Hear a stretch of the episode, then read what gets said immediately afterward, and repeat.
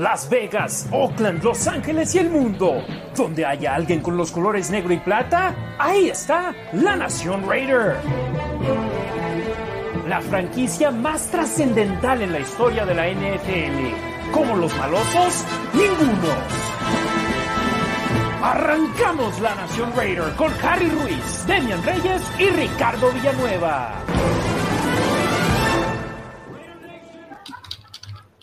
Hermanos y hermanas de la Raider Nation, Harry Ruiz saludándoles con mucho gusto en este episodio número 26 de la Nación Raider, en lo que ha sido de nueva cuenta una semana complicada para toda la Raider Nation y para hablar de ella me encuentro acompañado por mis hermanos de la Nación Raider, Demian Reyes de los Raiders de Info, Ricardo Villanueva, ¿cómo están hermanos? Eh, feliz jueves 4 de noviembre, el momento en el que estamos eh, con este stream en vivo en Facebook, Instagram y Twitter. Un gustazo saludarlos. Primero voy contigo, Demian, ¿cómo estás? Bien, gracias. Uh, gusto saludarlos. Difícil, difícil programa. Ya llegaremos a todos los comentarios, pero complicada la situación. Ricardo Villanueva, buenas noches. ¿Cómo estás, hermano? Eh, saludos hasta la Ciudad de México. Hola, Harry. Harry. Hola, Demian. Buenas noches. Nación Raider. Eh, saludos hasta Colombia, España, donde sea que nos escuchen. Gracias por estar con nosotros. Como dice Demian, un, un programa complicado, unos días bastante complicados. Ya llegaremos a eso. Y pues nada, a darle muchísima información de cara al siguiente partido contra, contra los gigantes, ¿no? Entonces, a darle. Sí, todo mundo teníamos en mente el arranque de esta semana ya pensando en el cierre de la, o bueno, no el cierre de la campaña, sino lo que resta de la campaña 2021 de la NFL, que para los Raiders son los últimos 10 juegos de la temporada regular, su primera campaña con público en las tribunas en Las Vegas, cinco ganados, dos perdidos, líderes de la división oeste en la conferencia americana, después de hace tres semanas estar inmiscuidos en una polémica por perder a su entrenador en jefe al salir a la luz eh, correos electrónicos, algunos de hace 10 años, algunos otros más recientes, eh, pierden a su head coach, pero después de, que el coach renunciara a John Gruden, ganan dos juegos de manera consecutiva, tienen esa semana de descanso y todo el mundo estamos con mentalidad positiva. Vienen cosas buenas. Despertamos con una noticia terrible, terrible la mañana del martes, donde se empiezan a circular rumores en las redes sociales que un coche muy parecido al de Henry Ruggs III había estado involucrado en un accidente. Yo vi que al igual que yo, tanto Demian como Ricardo, nosotros nos comunicamos por medio de un grupo que tenemos los tres, pero ninguno de los tres publicamos nada hasta que saliera información ya de manera oficial y hasta que TMZ publicó que efectivamente había sido Henry Ruggs III, que fuentes les habían confirmado que Henry Ruggs III había estado involucrado en ese accidente, ya fue donde empezamos a compartir información, pero en ese momento todo lo que todo mundo cree, eh, teníamos en mente, Demian, Ricardo, era esperemos no sea el caso, esperemos y no haya eh, muertes, porque veías las imágenes y decías tú, ¿cómo va a sobrevivir la gente de este tipo de accidente. En primera instancia había rumores de que dos personas habían fallecido, a final de cuentas fue una y un perro, eh, pero eh, estábamos viendo los rumores circular y decíamos que no sea realidad, perdón. Pepe, por favor. Sí, bueno, primero comentas que ninguno de los tres había publicado algo. Eh, nuestra relación de amistad y de respeto se ha dado a través de las redes y por no solo, no porque necesariamente tengamos una manera similar de pensar, sino porque no nos gusta andar en chismes, somos prudentes los tres eh, y pues esperamos las noticias. Desafortunadamente se perdió una vida, desafortunadamente sí fue el jugador de los Raiders el que estuvo involucrado y pues ya de ahí comenzamos a recibir información poco a poco y pues también tratando de cuadrarla con los beat writers, con la gente que cubre Las Vegas, tú que estás en Las Vegas y también la prensa de Las Vegas. Ricardo, una situación delicada, una situación completamente diferente a la que se vivió hace aproximadamente tres, cuatro semanas con John Gruden y un impacto que va a tener en el equipo el, nosotros lo estamos viendo del lado deportivo. Van a perder a, un hermano, a un compañero de equipo y eso sin duda alguna les va a doler en el campo, pero sobre todo emocionalmente. Derek Carr lo dijo, no, cuando se enteró de la noticia no podía, no sabía cómo reaccionar. Correcto. Eh, fuera de, es, una, noticia muy triste, ¿no?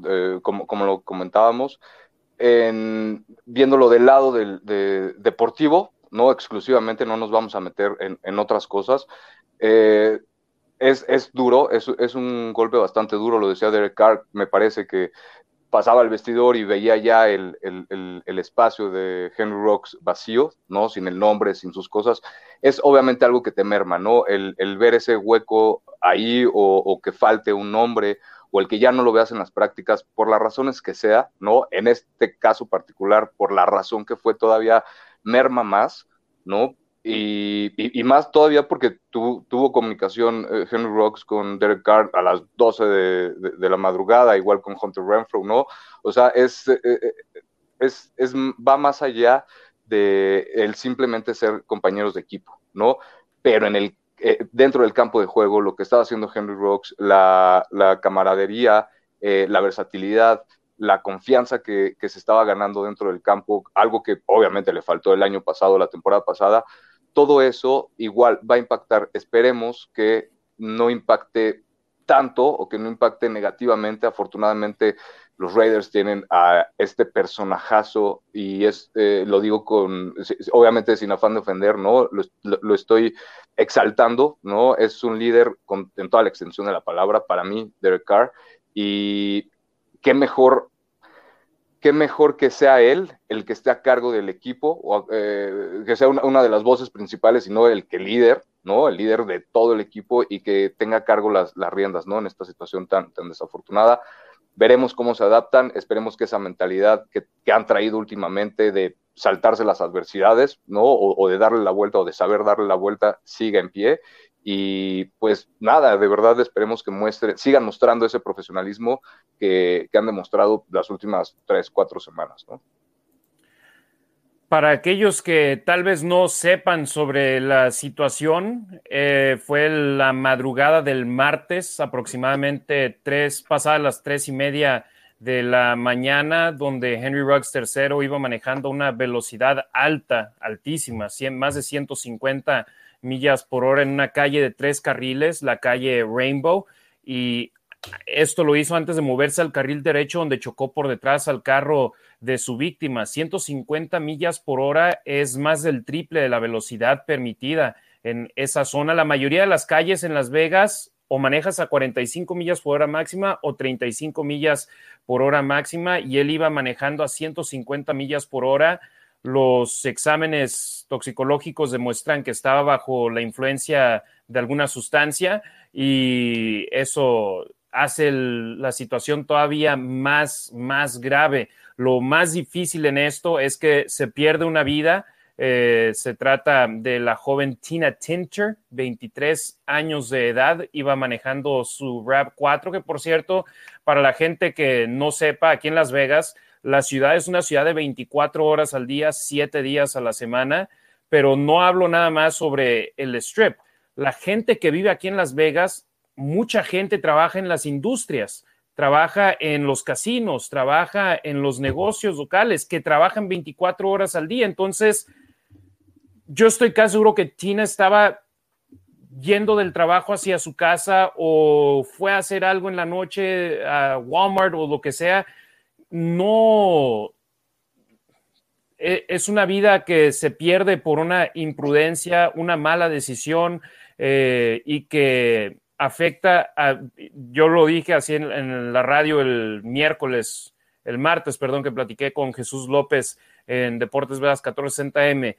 La prioridad es la familia de Tina Tincher, que ella no tuvo nada que ver en este percance, iba manejando en la calle a las tres y media de la mañana y fue chocada por detrás, perdió la vida. La familia de Henry Ruggs III, tiene una niña muy joven, no sé la edad exacta, pero estoy casi seguro que es menos de dos años, ¿no? sí. Menos de dos años, hemos visto los videos en redes sociales. La niña será impactada por el resto de su vida. Sus papá, su papá, su mamá, su hermano, lo vimos en redes sociales, juega para la Universidad de Mississippi, ¿no? Creo que ya no, pero sí jugó para ajá, Ole Miss. Entonces, su, su, familia. Y por supuesto, también hay que pensar sobre Henry Ruggs III, pero después de pensar en esta, la familia, incluyendo a la novia, ¿no? De Henry Ruggs III, que iba en el vehículo con él y que eh, eh, me parece estaba leyendo que fue sometida a una cirugía de mano, algo así. No supe. Yo lo que sí leí es que había tenido lesiones serias. Alguien me, me contestó en, en, Twitter, me puso, te faltó decir que tiene lesiones de gravedad y le dije, lo retuiteé y le dije, no tengo la información, por favor compártemela, ya no me contestó. Eh, es hasta donde sé. Sí, y en este caso, Demian, parece que siempre es lo mismo, ¿no? Cuando alguien va manejando bajo la influencia, la persona que va manejando bajo la influencia es la menos lesionada. Desafortunadamente. Ah, no, no sé, no tengo las palabras. Sí, así, así sucede muchas veces.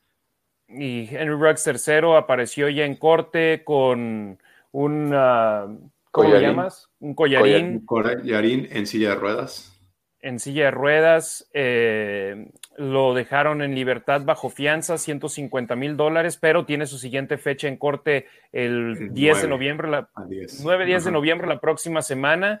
Y lo que significa esto es de que no lo consideran una amenaza a la sociedad, no puede manejar, no puede beber alcohol, no puede tomar sustancias eh, no permitidas. Eh, Entregó el pasaporte entregó el pasaporte, no puede viajar fuera de las fronteras.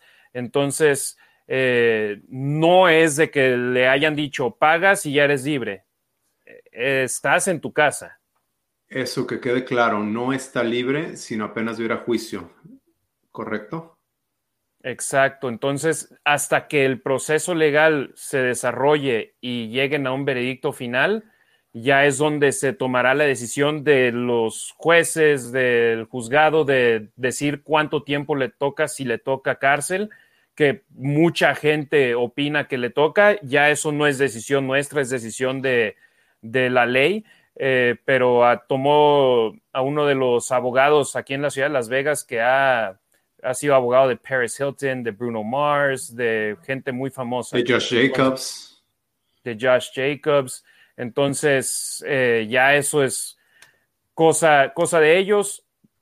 Insistimos, la prioridad en esto es la familia de Tina Tinter. Perdieron a una hija, perdieron a una hermana, perdieron a su familia por un acto imprudente de una persona. Y, y no quiero sonar insensible, Demian Ricardo. Pasé por el sitio ayer, manejé rumbo al estadio Allegiant y donde vivo me queda de pasada, entonces pasé por ahí, no les miento, de donde vivo al estadio Allegiant, había por lo menos seis, siete lugares más, ya ves que cuando muere una persona en un percance automovilístico, van y dejan flores o van y dejan una foto de la persona, una cruz. En las calles de Las Vegas es algo que, que, que lamentablemente pasa, muy seguido y este caso es muy público. ¿Por qué? Porque la persona involucrada y que fue la causante de la muerte fue un jugador de fútbol americano profesional, un deportista profesional, un jugador de, de los Raiders. Entonces, yo nada más les digo, no manejen exceso de velocidad. Si están saliendo de fiesta y toman, tomen un Uber, tomen un Lyft, háblenle a un amigo, tomen la decisión correcta y tomen esto como un ejemplo de cómo tu vida puede cambiar en un abrir y cerrar de ojos. Henry Ruggs III tenía un futuro enorme por delante y ahora está eh, con su vida en las manos de sus abogados de ver qué pueden hacer. Sí, y como bien decías, no está en nosotros juzgar, no está en mí, eh, por lo que entiendo en ustedes dos tampoco. Si la gente quiere hacerlo, ya cada quien. La justicia, la ley se aplicará. Él tiene uno de los mejores abogados, como ya decía, se aplicará la ley. Ya no está en mí cómo le vaya a ir, pero eso sí les puedo decir, lo va a pagar por el resto de su vida. De entrada ya se quedó sin equipo, quizás no vuelve a jugar. Eh, quizás está de entre de 2 a 20 años de cárcel, más los cargos que le agreguen. Eh, su familia está afectada, no solo su familia, y si le quiere sumar, el equipo está afectado, eh, el coreback, el head coach que apenas es su primera oportunidad, todo, todo el mundo está afectado por esa situación. Desafortunadamente, pues los más afectados son la familia de Tina y la familia también de Henry Ross. Correcto.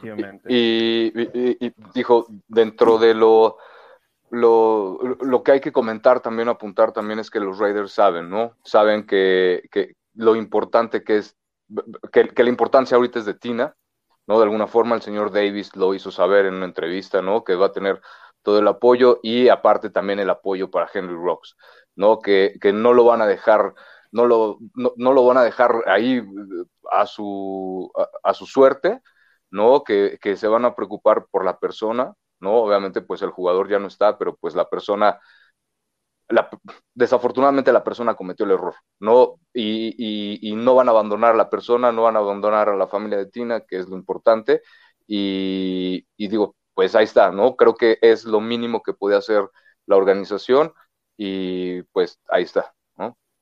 Y a mí personalmente me gusta eso, ¿eh? Eh, lo hablábamos en nuestro grupo privado, les decía que Henry Rocks, depende cómo esté, que se debe hacer, en mi opinión, ¿eh?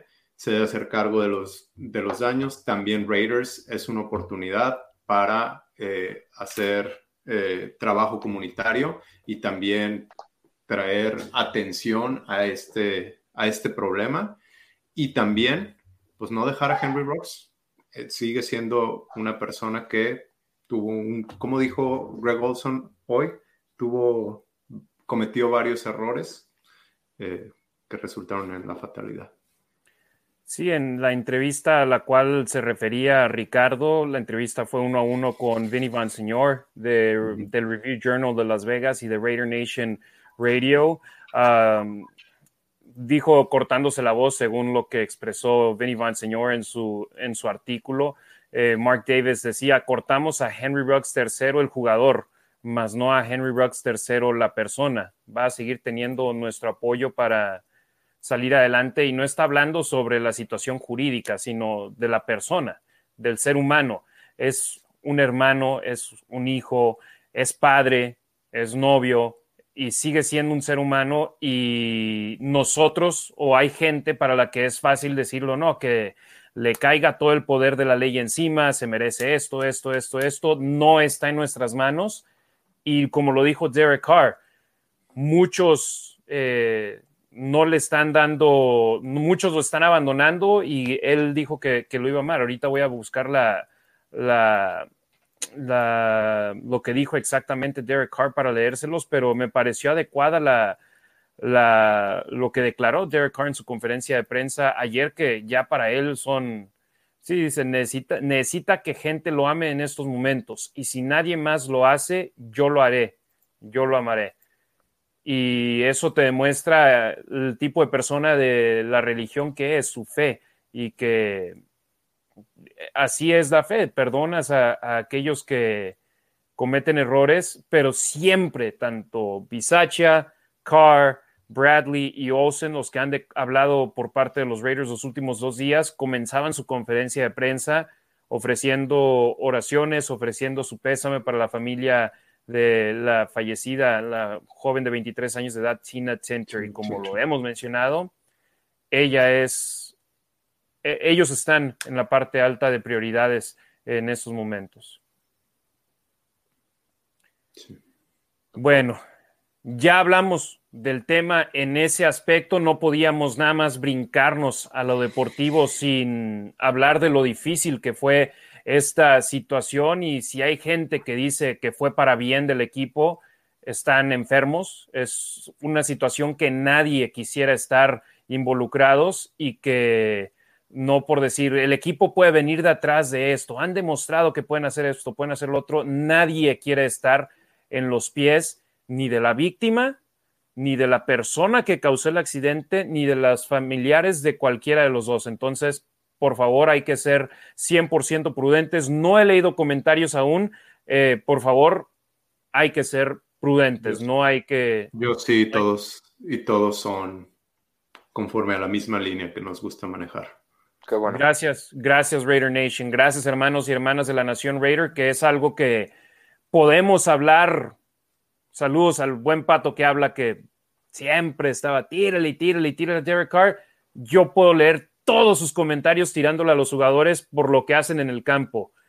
Esta situación hay que ser prudentes y Demian, gracias por reportarme que, al momento han sido en su mayoría o en su totalidad comentarios eh, prudentes. Ahora hay que hablar de lo deportivo. Los Raiders pierden a uno de sus receptores titulares, a una de las razones por las cuales se estaban abriendo espacios en el campo, a un jugador que para Mark Davis era su Cliff Branch, era el jugador que le abría las oportunidades no solamente a Hunter Renfro, Darren Waller, Brian Edwards, sino también era la amenaza profunda. En los primeros siete juegos de la temporada 2021 superó su producción en su campaña de, de su campaña de novato y estaba haciendo las cosas muy bien. Ahora los Raiders tienen que cambiar de chip, tienen que buscar cómo reemplazarlo y al momento de Mian Reyes la solución es interna, pero podría llegar a ser externa.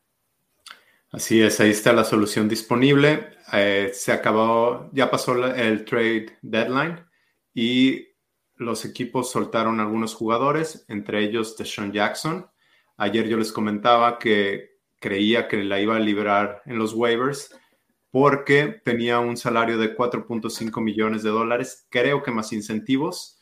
Entonces ya entre que muchos equipos no tienen ese espacio y otros no necesariamente lo querían traer, porque además lo que está buscando es jugar. Ya estaba en un equipo competitivo que se ve que pinta para playoffs y Super Bowl y lo que quería era jugar. Ahorita ya está libre y es, libre de firmar con, con el equipo que él quiera firmar, de Deshaun Jackson. Pues veremos si nos llegan noticias esta semana. Ricardo Villanueva parece como un anillo, como que, darle al anillo al dedo al conjunto de los Raiders de Sean Jackson que esté libre. Si bien yo estaba escuchando a Lincoln Kennedy, ex jugador de los Raiders, que decía que no le gusta cómo corre las rutas, lo que sigue teniendo de Sean Jackson es velocidad pura, es ese impacto que te puede generar y qué es lo que estás buscando suplir en estos momentos con la ausencia, la, el corte de Henry Rux tercero es velocidad pura Sean Jackson parece un matrimonio ya simplemente listo para ponerle el anillo al dedo. Es correcto, tiene, tiene esas cualidades que, que sigue explotando esas cualidades que siempre se le han conocido, ¿no? Y, justo, ¿no? Sería un, fit perfecto en, la ofensiva de, los Raiders, justo por esas cualidades, ¿no? Eh, aparte le sumas que ya tiene experiencia, ¿no? Entonces es un receptor que tiene experiencia, que tiene velocidad tiene esas cualidades y puede llegar a ser, yo creo, igual un, impacto inmediato en, la ofensiva, ¿no? Definitivamente. Oye, y, no olvidemos recordarles que Raiders cortaron a Will Snead porque el jugador pidió ser liberado. Entonces Raiders tenía, bueno, tiene hasta hoy, ¿no? Creo que no es nada oficial. Tres, tres receptores en el roster. Se reporta. Ok, perdón sí se reportó de Vic Tayford que van a subir a Dylan Stoner del equipo de prácticas, pero creo que todavía no está oficial. Ya se hizo oficial ah, después de las conferencias de prensa, entonces firmaron a Markel Lee y firmaron a Dylan Stoner. Entonces tenían tres puestos disponibles los Raiders en el roster activo tras, tras, cortar a Nathan Peterman, al cual firmaron al equipo de prácticas, y tras cortar a Henry Ruggs tercero, porque seguían teniendo un puesto disponible en el roster activo. Entonces, súmenle esos dos, serán tres. Firmaron a Markel Lee. Sinceramente no entiendo por qué, pero lo firmaron y firmaron además a Dylan Stoner. Entonces tienen un lugar. Markel Lee para jugar equipos especiales. Perfecto, ahora, ahora lo entiendo. Entonces los Raiders sigue faltándoles ese receptor abierto porque Dylan Stoner lo tienen ahí simplemente como en caso de emergencia y para meterlo en alguna situación de acarreos, para meterlo en situaciones que muy seguramente no le van a lanzar el balón. A Matt Bushman lo subieron en el partido de la semana 7 frente a Filadelfia. ¿Cuántos pases le lanzaron? Ninguno. ¿Cuántas jugadas tuvo? Exacto, tuvo muy poca participación en los dígitos sencillos y no, no vio actividad prolongada, no le lanzaron pases y Dylan Stoner yo creo que va a ser la misma situación en estos momentos donde lo tienen en caso de, tocando madera, una lesión de Hunter Renfro, en caso de una lesión de Brian Edwards, en caso de una lesión de Zay Jones, pero el mencionarlo en estos momentos, la solución para los Raiders hoy jueves 4 de noviembre, 7, 10 de la noche, tiempo del Pacífico, tiempo de Las Vegas, la solución de los Raiders en la posición dejada vacante por la, por, al cortar a Henry Ruggs tercero se llama Zay Jones. Demian Reyes lo hemos visto jugar de manera limitada, pero cuando juega tiene un impacto y lo que se escucha de sus compañeros de equipo es que, que es el jugador que mejor entrena semana a semana por parte del conjunto de los Raiders. Sí, se habla que está listo, esperemos que así sea. Se, en, la poca participación que ha tenido, ha podido desmarcarse, ha podido estar abierto. Lo que le ha faltado desde Buffalo es consistencia en las manos, pero esta temporada lo ha hecho bien y pues le llegó la oportunidad, esperemos que la pueda aprovechar. Sí, parece que, eh, eh, perdón, y parece que de alguna forma ha aprovechado esas oportunidades, ¿no? Esas pocas oportunidades. En el primer partido, pues fue el que atrapó el, touchdown de, del GAN en, tiempo extra, ¿no? Contra los Ravens. Ha, participado también en equipos especiales, en ofensiva. Si no me equivoco, en el partido contra Miami, en la patada de despeje, Say Jones fue el que tocó el, balón y dejó encajonados a Miami y después vino el safety, ¿no? Entonces, pues ahí está, ¿no? Ha estado presente, ha respondido como, si me lo permiten, todos los Raiders que, a los que se les ha dado la oportunidad.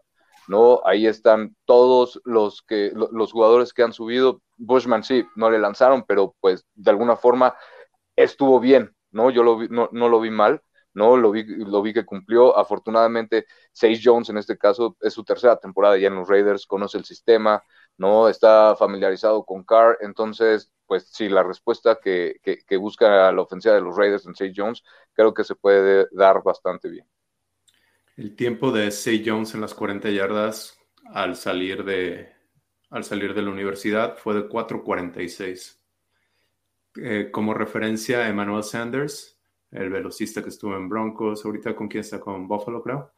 4.41, 4.41.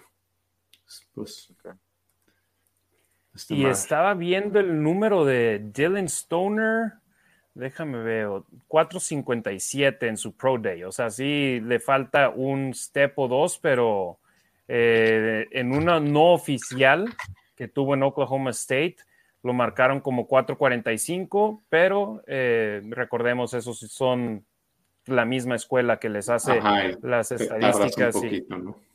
Ajá, entonces, eh, pero bueno, Hablando sobre Zay Jones, esta temporada, Zay tiene seis recepciones en siete pases lanzados hacia él, 115 yardas y una anotación. Su recepción más larga esta temporada ha sido de 43 yardas. La tuvo en el partido frente a las Águilas de Filadelfia en tercera y 15. Exacto, en la primera serie del partido su temporada más productiva fue en la temporada 2018, donde tuvo 15 juegos como titular en 16 apariciones con los Bills de Buffalo.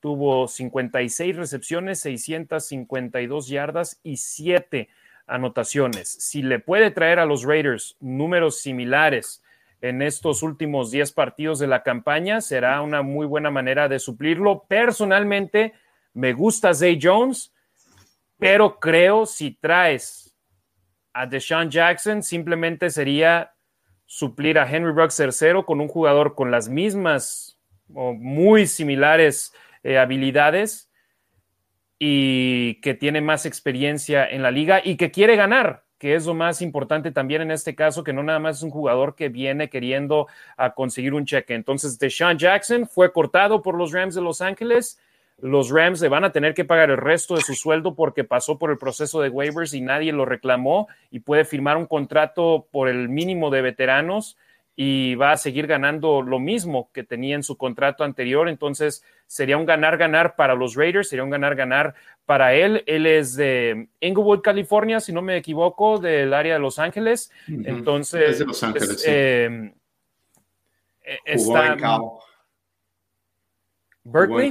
Eh, sí, en Berkeley es Raider fan. Por ahí hay una foto circulando en mi Twitter de, de él en el, en el Coliseo, en el Coliseo de Los Ángeles, creo. Una el de Oakland. Un partido de los Raiders. Sí, en un partido de Raiders, hace muchos años. Entonces, Entonces, eh, es, un, es simplemente algo que se debe de dar y yo a lo, lo que le digo a la gente es, ningún equipo, ¿eh? los Raiders pudieron haberlo reclamado en el proceso de waivers para asegurarlo, pero ni los Raiders ni ninguno de los otros 31 equipos de la liga, aparte de los Rams que lo cortaron, quisieron pagarle el contrato bajo el cual está en estos momentos. Entonces, ahora los Raiders es un mercado libre y el equipo o el que le ofrezca más o el que él sienta que es el que mejor fit, encaje es para él, se va a ir a ese conjunto. Personalmente, me encantaría verlo con el conjunto negro y plata. Hay que ver cómo se desarrolla la situación, digo yo, en las próximas horas, no en los próximos días, en las próximas horas, porque seguramente va a querer meterse de lleno ya con su, con su nuevo club de Sean Jackson. Yo creo que hay muchas probabilidades de que llegue Raiders. Eh, creo que quiere pertenecer a Raiders, ya había habido pláticas, pero pues vamos a ver, lo que hemos comentado aquí, no necesariamente sabemos las necesidades de todos los equipos. Entonces, lo que él quería era jugar, porque en Rams estaba ganando, pero no estaba jugando. Ahorita creo que en Raiders podría tener un rol más importante que, por ejemplo, con los Bucaneros de Tampa. Eso sí sé que tienen un montón de receptores. No sé, no sé otros equipos. Y Ricardo, en estos momentos con los Raiders lo que hay es una posición de receptor abierto titular abierta, disponible, que si bien nos encanta Zay Jones y le encantan los jugadores, le encantan los coaches, si puedes traer a, a Deshaun Jackson, a D-Jax, es simplemente plug and play. Lo metes a jugar de inmediato en esa misma posición, obviamente después de que tenga no lo vas a meter el domingo contra los gigantes, quieres que lea el libro de jugadas, que sepa todo lo que hay en él, pero es, es un matrimonio simplemente listo para que vayan ahí con el padre y les dé la bendición. Totalmente de acuerdo, totalmente de acuerdo. Aparte, lo que, eh, eh, lo que, lo demás que traería, ¿no? El tener ya a Sean Jackson alineado, ¿no? Obviamente, pues los ojos ya no son solo sobre Waller, ¿no? O sobre Jacobs o sobre Drake o sobre quien sea que esté alineado, ¿no? Ya tienes otra opción automáticamente disponible con experiencia, ¿no? Que se convertiría definitivamente en el receptor número uno de, los Raiders, algo que no tienen para mi forma de pensar, no tienen bien establecido, ¿no? Independientemente de que Waller sea el mejor receptor de los Raiders ahorita, ¿no? Eh, creo que no se tiene bien definido por esquema a, su receptor número uno, ¿no? Entonces, definitivamente él llegaría a ocupar ese lugar y justo como anillo al dedo. Oye, gracias a toda la banda que nos está sintonizando. Muy buenos números y les agradecemos de gran manera. Sigan compartiendo el stream en Twitter, en YouTube, en Facebook para poder seguir platicando con ustedes sobre lo que viene para el conjunto negro y plata. Sigan a Demian Reyes, arroba los Raiders Info en Twitter. Sigan a Ricardo Villanueva, arroba Rasgit en Instagram y en Twitter. Y La Nación Raider, arroba La Nación Raider, Facebook, Instagram, Twitter, YouTube. Ahí estamos al pendiente casi 24 horas al día, 7 días a la semana, desde la ciudad de Las Vegas, con lo último del conjunto negro y plata de los Raiders. Antes de hablar sobre especulaciones de otro receptor abierto que podría estar disponible, que no lo está, pero que podría estar disponible, una teoría que me agrada mucho y que mucha gente, incluyéndote a ti, Demian, han estado hablando de ella en las redes sociales es mete a Waller de receptor abierto y ten ahí a Foster mm. Moreau de ala cerrada. Sí, claro. Eh, aquí lo hemos hablado mucho cuando dicen que Darren Waller es, es un ala cerrada, pues es, es un todo, ¿no? Juega de receptor abierto, juega de X, de Z, de ala cerrada, juega de todo. Y de hecho, en colegial era receptor. O puedes, puedes ponerlo de abierto. Además, lo que, lo que querían Mayock y Gruden de su sistema, de sus receptores, es que se supieran todas las posiciones. Y si los ves, están rotando. ¿Cuántas veces hemos visto a Brian Edwards de corredor? En los Chiefs sale de corredor, lo ponen de abierto, lo ponen en diferentes posiciones en la línea. Lo mismo, yo creo que, yo creo que es una opción, creo que va a ser una opción para los que les guste el fantasy fútbol y tiene Darren Waller. Otra vez la ofensiva se va a cargar sobre él y más porque ahorita no sabemos qué tanto vaya a poder abrir el campo Say Jones. Ricardo, yo leía a alguien más, no recuerdo el nombre de la persona, pero me decía, pues que pongan a Kenyon Drake de receptor abierto. Eso es completamente diferente a Darren Waller. Sí, totalmente de acuerdo. No, no, no, nada que ver por ahí. Entiendo, obviamente, la opción de poner a Waller de, receptor abierto. A mí, en lo personal, me gusta más de, de cerrado eh, paréntesis, los cerrados para mí, las alas cerradas para mí se, me hacen los jugadores más inteligentes dentro de, un equipo. ¿Por qué? Porque como decía Demian, ¿no? O sea, independientemente de que ahorita el sistema de los Raiders eh, sea que los receptores se tienen que aprender las trayectorias y todo de todas las posiciones, los alas cerradas tienen que pensar como lineros ofensivos, tienen que pensar como ala cerrada. En este caso, pues si los abren, tienen que pensar como X o como Y, ¿no? Si están en el slot o si están en the fullback, lo que sea. Entonces, tienen que, por eso se, precisamente por eso se me hacen de los jugadores más inteligentes, porque tienen que estar al pendiente de todo eso, ¿no? Si están en tres puntos en la línea ofensiva, pues eso, se tienen que ajustar a los movimientos o, a, los, a, las asignaciones que se les da en la línea ofensiva, si están abiertos tienen que checar la cobertura, etcétera, ¿no? Entonces, precisamente por eso, ahí cierro mi paréntesis, por eso se me hacen de los más inteligentes. Ahora, por eso precisamente me gusta más eh, Waller de cerrado, ¿no? Porque creo que te puede hacer más daño que pues nada más ponerlo de abierto y ponerlo a, jalar cobertura, ¿no? Y, y a tener, no sé, trayectorias cortas, porque pues Waller no es velocista. ¿No? No es un Henry Rocks, entonces, pues sí, te vas a poner en el uno contra uno y a lo mejor por fuerza le vas a ganar al, al corner que te esté cubriendo, ¿no? Pero por velocidad mm, lo veo complicado. Entonces, Waller ahí al de abierto, a lo mejor en, zona de gol, pero no me lo imagino, no sé, en la yarda 20 de los Raiders empezando el drive, ¿no? Cada quien. A mí me gusta más de ala cerrada por lo que, por todo lo que puede aportar y por esa inteligencia que, tiene, pero bueno, es, nada más mi opinión. Espero que si llegue alguien más, o si no, que esté la respuesta en casa, ¿no? Del receptor número uno y que Waller siga produciendo daño en donde es experto en producir daño, ¿no? Para, en mi opinión. Y hay que decir las cosas como son. Los Raiders han corrido con fortuna los primeros siete juegos de la temporada, no han sufrido lesiones en su cuerpo de receptores abiertos. Obviamente Waller no jugó en el partido anterior frente a las Águilas de Filadelfia, pero los malosos no, no sufrieron lesiones con Brooks, que ya no está en el equipo, no han sufrido lesiones con Edwards, con Renfro, con Zay Jones, y eso ha beneficiado al equipo para no tener que rebarajear a ese cuerpo de receptores y utilizarlo en toda su profundidad.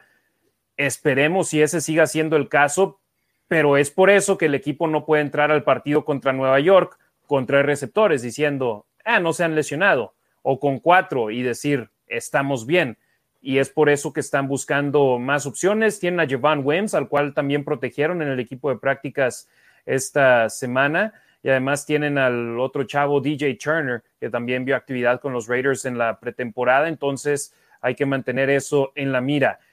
Ahora a hablar sobre un hombre que sus iniciales de tres letras es de la manera en la que más es conocido en la NFL, que ha jugado de manera espectacular cuando estuvo con los Gigantes de Nueva York, que cuando ha estado sano con los jefes de, con los jefes, con los cafés de Cleveland ha hecho buen papel, pero que está en polémica con el equipo en estos momentos. Odell Beckham Jr. Yo los veo Raider Nation en las redes sociales de arroba la nación Raider, que quieren que llegue Odell Beckham al equipo Solo les digo una cosa, Odell Beckham, si bien ha sido eh, enviado a casa en los últimos dos entrenamientos de Cleveland, tanto hoy como ayer, eso no significa que ya no tenga contrato con el equipo.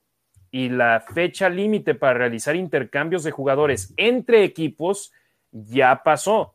El martes a la una de la tarde, tiempo del Pacífico, eh, ya esa fecha límite pasó y no pueden hacer intercambios los Cafés de Cleveland con los Raiders o con cualquier otro equipo hasta que termine la temporada, hasta que inicie el nuevo año de la liga. Entonces, la única manera en la que Odell Beckham Jr. puede llegar a los Raiders esta temporada es si los Cafés de Cleveland lo cortan, pasa por el proceso de waivers y por la cantidad alta que percibe, se ve el mismo caso que Deshaun Jackson nadie lo va a querer pagar y se va a ir como agente libre a escoger al equipo al que quiera. Pero yo, ¿por qué creo que eso no va a pasar? Porque no creo que lo suelten sin recibir nada a cambio. Yo veo, si sigue el problema con Cleveland, que van a decir, ok, no juegues el resto de la temporada y te pagamos, pero en marzo, en febrero, vamos a mandarte otro equipo que nos dé a cambio, por ejemplo, lo que sucedió con Van Miller que Denver recibió una selección de segunda y una selección de tercera ronda de los Rams de Los Ángeles. Yo por eso veo difícil que Odell Beckham Jr. llegue a los Raiders esta temporada. No digo que sea imposible, pero lo veo muy, muy difícil, Demian y Ricardo. Su salario es de 15 millones, de más de 15 millones.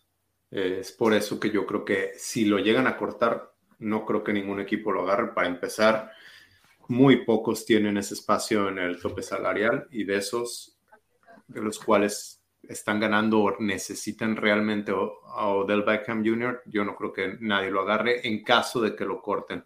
Pero sí parece que la relación ya está fracturada. Yo creo que ahí, ya sea que los Browns se quieran lavar las manos y deshacer de él, o como tú dices, pues si ya de aquí no va a jalar, pues no voy a perder, no voy a perder este dinero a, a lo tonto y si se quieren emberrinchar y que no pegue, pues bueno, este, absorberán el costo. Sí, yo, híjole, a mí, eh, sinceramente igual, veo complicado que, llegue a, los Raiders rápido, ¿no? O, de una forma eh, express. Eh, y aparte, independientemente de, se me hace mucho dinero para, para, para Odell, creo que en, lo personal, no, no ha demostrado eso que traía desde Nueva York, ¿no? Cuando se pasó a Cleveland, de verdad yo me esperaba que fuera que junto con Landry, que también jugaban en LSU, ¿no? Y que eran esa pareja explosiva de receptores, algo así me imaginaba en Cleveland, ¿no? No pasó, ¿no? Odell se lastimó, empezó a tener problemas y la verdad no se me hace un receptor tan confiable, ¿no? Precisamente por, las lesiones, esas actitudes que ha tenido también en Nueva York, eh, lo ahora en Cleveland, que claramente, bueno, pues no se sabe qué es lo que está pasando, pero seguro son problemas de vestidor, ¿no? Y no sé por qué siempre con los receptores hay este tipo de, problemas, al menos hay uno en el equipo, alguna vez lo, escuché o me lo dijeron, que los receptores, hay un receptor y, y son conflictivos y mm, a mí no me gustaría que llegara otro receptor conflictivo, Antonio Brown, ¿no? A los Raiders y que no funcionara. No, la verdad es que creo que ahorita no estamos como para ese tipo de cosas. Preferiría por encima diez mil veces que llegara Deshaun Jackson, ¿no? Y que se convirtiera en ese receptor número uno por encima de Odell. Eso es lo que opina un servidor. Creo que, creo que funcionaría más y mejor por, por, las cualidades, ¿no? Pero, pues bueno, a ver, espero, a ver qué, qué, es lo que sucede, ¿no? Pero definitivamente sí se necesita, yo creo, un, un receptor, sumar a alguien más.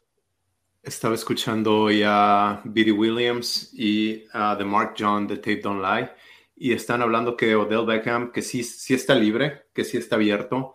Eh, uno de los problemas que dicen que tuvo en los Browns, que el papá de Odell hizo un video de cuántas veces no le lanza el balón eh, Baker Mayfield y aún así con las lesiones que ha tenido ha sido el receptor más buscado de los Browns. Pero bueno, en cuanto a lo deportivo, dice que sí está abierto, que sí podría, que sí podría funcionar, no necesariamente por el sistema, sino, bueno, sí en parte de, porque Raiders no está corriendo mucho la pelota, Raiders está lanzando el balón, Raiders tiene una necesidad, quizás no es el suplente no supliría a Henry Rocks, pero sí sería un jugador confiable. Y ahora nada más como noto, ustedes, eh, sé que tú Harry, no sé si tú Ricardo viste el podcast de Harvester Sports del sobrino de Derek Carr, el hijo de David Carr, y, están bromeando, está muy bueno, se lo recomiendo. Eh, está hablando Derek Carr de por qué no fue seleccionado en la primera ronda y dice, bueno, Khalil Mack, Aaron Donald y menciona a Odell Beckham. Dice Odell Beckham, ah, ok, entiendo por qué no me seleccionaron en la, en la primera ronda.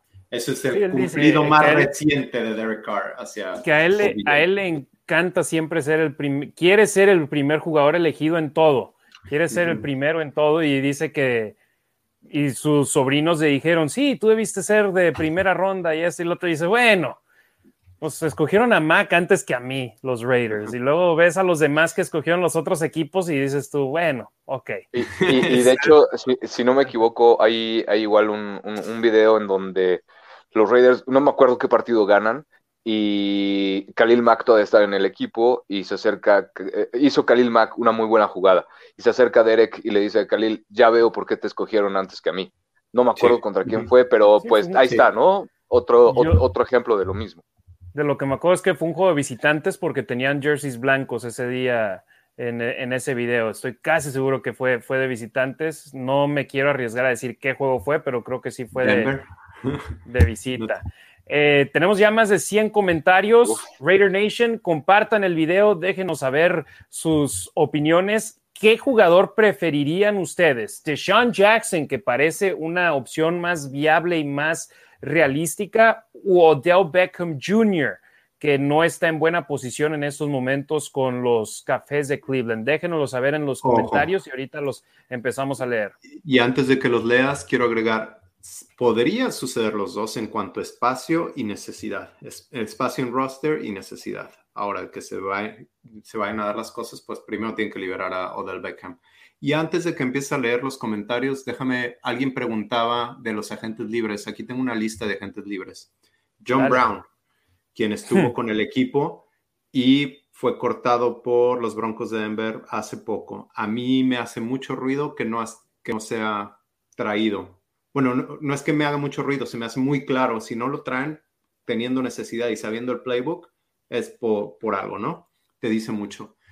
Killan Doss, también es agente libre. Bueno, los demás, Golden Tate, Larry Fitzgerald, Ashawn Jeffrey, Seth Roberts, Devin Funches, Marvin Hall, Marquise Lee, Chad Hansen, ah, bueno, esos ya no, no sé quiénes son. Eh, esos son algunos de los agentes libres. Nombres interesantes. Sí, de John Brown estoy de acuerdo y es casi lo mismo que Willie Sneed si alguien te pide, si tienes una novia y la novia te pide, córtame, y cortan, y luego tres semanas después está disponible, pues no vas a ir a buscarla a la novia. Vas a decir, no, ya me pidió que la dejara, allá que, que ellos eh, busquen cómo hacerle. Y entiendo lo que dices. Y a lo que íbamos el año pasado, es simplemente alguien muy similar a Nelson Aguilar y no les funcionó. John Brown jugó en la pretemporada, jugó en la semana 1 y en la semana 3 de la pretemporada, mientras que Edwards, Ruggs, Waller, Renfro no vieron actividad. Y eso era una señal, ni, ni Snead veía actividad en la pretemporada, creo que hasta la semana 3. Eso era una señal muy clara de que los demás jugadores ya tenían su puesto seguro y que él estaba jugando por, por uno. Pero sí, gracias por compartirnos esa lista una disculpa por la demora por leer sus comentarios, pero para allá vamos. Teníamos que primero hablar sobre la situación de, lo que sucedió esta semana eh, con el conjunto de los Raiders de manera ininterrumpida. Ahora vamos, y fíjate, apenas estábamos diciendo la semana pasada, tal vez el show de la semana que entra nos va a quedar un poco más corto porque nada más vamos a tener la previa del juego contra los gigantes de Nueva York. Pues de ese yo no tengo mucho ahora. Exacto. Jonathan Álvarez, saludos desde Guatemala. Carlos Alberto González Herrera, saludos desde Mérida, siempre pendiente. Diego López Martínez, saludos Nación Raider. Norberto Valdivia Gutiérrez, qué difícil es ser un Raider, pero nadie nos obliga, es una dulce pasión. Amado Nervo, buenas noches. Odell Beckham Jr. o Deshaun Jackson, ¿qué opinan de Stoner? Ya hablamos al respecto. Gerardo Samuel Holguín, hola Harry, Ricardo Demian, presente. Norberto Valdivia Gutiérrez desde Guadalajara, saludos. Francisco Alberto Maya Pineda, saludos desde Coacal, Coacal, a ver, Coacalco, México. Coacalco, es correcto, Estado de México, saludos. Ojalá y firmen a Odell Beckham Jr., ya hablamos al respecto, no es que nada más pueden ir y firmarlo, hacer un intercambio en estos momentos, necesitan que Cleveland lo corte y no lo han hecho. César Tejeda, buenas noches hermanos, Harry, Demian, Ricardo, saludos desde la Raider Nation Guadalajara. Kevin Ayala, haciendo mi tarea y viendo a los mejores analistas de los Raiders en español. Saludos de Ciudad Juárez. Un abrazote, Kevin. Saludos a toda la banda de la 656. Alan López, saludos a los tres, a superar las adversidades como buenos Raiders que somos. Go Raiders. Morena G. Palacios, Raider Nation for Life. Buenas noches desde Reno, Nevada. Saludos hasta Reno, a Morena. Creo que es la primera vez que nos sintoniza. Y si no, es la primera vez que me acuerdo de ver a alguien de Reno que nos está sintonizando. Checo Flowers, a tirarle a Waller y al 87, que es Foster Moreau. Gabriela Ruiz, como siempre, disfrutando de su programa como cada jueves. Saludos de Torreón a los tres malosos. Gracias, madre. Un fuerte abrazo. Saludos. Salvador Marín Gallego, saludos amigos. Calvillo Rodríguez Raiders. Morena G. Palacios, prayers, oraciones sobre lo de Rugs. Eder Blackhat, saludos hermanos. Vamos con todo a este juego. Se necesita mucha actitud. Venga. César Barrientos Díaz, saludos al panel. Abrazo, mi Demian. Luis Reyes, buenas noches a todos, hermanos y hermanas. Necesito que Ingui Hernández me diga si estoy pronunciando bien su nombre o no, porque me siempre está al pendiente aquí en La Nación Radio, en los programas de radio de La Nación, y tengo miedo de que estoy diciendo mal su nombre. Así que dime si es, si es Ingui o no. Ingui Hernández, Harry, Ricardo y Demian, saludos y fuerte abrazo desde Chihuahua, Raider Nation CUU, Raider Nation Wrecking Crew y los meros meros. Gerardo Samuel Holguín. Demian, ¿sabes algo de que Kellen Moore se vaya al nivel colegial? Se nos va apoyándote en tu opción de entrenador en jefe de los Raiders. Muchas gracias, no sé nada. Nada. Ah, yo pensaba que nada de opciones de que se fuera al no, colegial. No, no, no, no sé nada. Lo único que sé es que los Cowboys creo que es el juego más difícil que le queda a Raiders. Y parte es por Kellen Moore. No sé si lo, lo menciona porque TCU quedó vacante la posición y si no me equivoco, Texas Tech. USC está vacante, ¿no? No sé. Pero. Texas Tech no sé, pero de TCU sí. De sí. ¿Se fue Gary Patterson? No sabía. Lo fueron. Le dijeron, puedes quedarte a entrenar el resto de la temporada o te puedes ir y dijo, me voy. No sabía. Creo que Texas Tech, TCU están disponibles y obviamente USC también. Entonces, me imagino es por eso que pregunta eh, esto nuestro seguidor. Se está pensando en, en Kellen Moore a nivel de NFL. Yo, si fuera él, digo, habría que ver bien, pero yo no me iría a TCU o Texas Tech, a lo mejor a USC pero si no, me quedo en Cowboys o alguien en la NFL. Javier Muñoz, con los de negro y plata todo siempre es difícil, pero la pasión por este equipo no muere. Saludos Raider Nation. Tomás Contreras, saludos y gracias por lo que hacen por la Nación Raider. Lo que pasó pudo haber pasado donde sea, pero recordando. Eduardo Venegas Ramos, saludos a, a ustedes, Harry, Demian, Ricardo desde Raider Nation Saltillo. Octavio López, aquí con ustedes como cada ocho días. Rockster Zero es un, eh, un prospecto a futuro que estaba teniendo buen inicio de temporada. A cada acción una reacción, ahora a pagar por sus actos. Mal para nuestro equipo, aunque otro ocupará su lugar, pero la pérdida para la familia algo irreemplazable. Saludos desde Chicago. Eduardo Venegas, Raiders contra la adversidad. Go Raiders. Gerardo Samuel Holguín. Me preocupa Carr que esté cargando con todo esto. Lo admiro, pero sí me preocupa que en, su, que en un momento se quiebre. Vi la conferencia y lo vi de que ya no sé qué, no sé qué decir. Me preocupa que se quiebre emocionalmente. A mí me hizo mucho ruido que dijera la semana pasada que iba a poner que iba a poder tener tiempo para procesar lo de Gruden. Ahí sí dije, mejor no lo proceses y que continúen. Y ahora con esto otro, pues no sé. Digo, no necesariamente estoy de acuerdo, quién sabe, no veremos qué pasa, pero esto Mira, pues es una ah, pérdida muy grave. Claro, totalmente de acuerdo. Y afortunadamente, de alguna forma, ¿no? Si se permite, está la temporada. Entonces, tienen en qué otra cosa, tienen que otra cosa en qué enfocarse. ¿No? Tienen, tienen que preparar el partido, eh, vienen saliendo del bye. Eh, se viene para mí la, parte más complicada de, de la temporada, ¿no? Esta segunda parte y pues tienen que estar, tienen que estar listos y tienen que estar, pues sí, justo enfocados en lo que, en lo que tienen que estar enfocados. Derek Carr me parece que es el indicado para llevar el equipo como lo ha ido llevando, ¿no? Mentalmente, eh, eh, emocionalmente. ¿no? Entonces creo que, creo que por ahí pues va bien la cosa, esperemos que sigan igual. Eso que dices lo mencionaron con la situación de Gruden y lo volvieron a mencionar esta semana. Eh, ayúdame, Harry, no me acuerdo quién, pero dijo algo así como que esas tres horas en el campo, pues les ayuda a concentrarse en eso y no necesariamente estar pensando en, pues, en la vida real y en las cosas que realmente sucedieron. Sí, apenas iba a decir lo mismo yo, que cuando sucedió lo de Gruden, uno de los jugadores lo mencionaba, no recuerdo exactamente quién, pero hoy lo dijo Greg Olsen que estando en el campo los jugadores Era simplemente están en el campo. Y eso es su safe haven, su lugar seguro. Y eso que esperemos así siga, pero hay que decirlo, o sea, no, no se olviden. Siempre hay un lado humano a todo. Y a veces es difícil separar el, lado humano al lado profesional, pero hacen el mejor trabajo posible para poder lograr, lograrlo estos jugadores. Superaron bien la adversidad ante lo que pasó con John Gruden.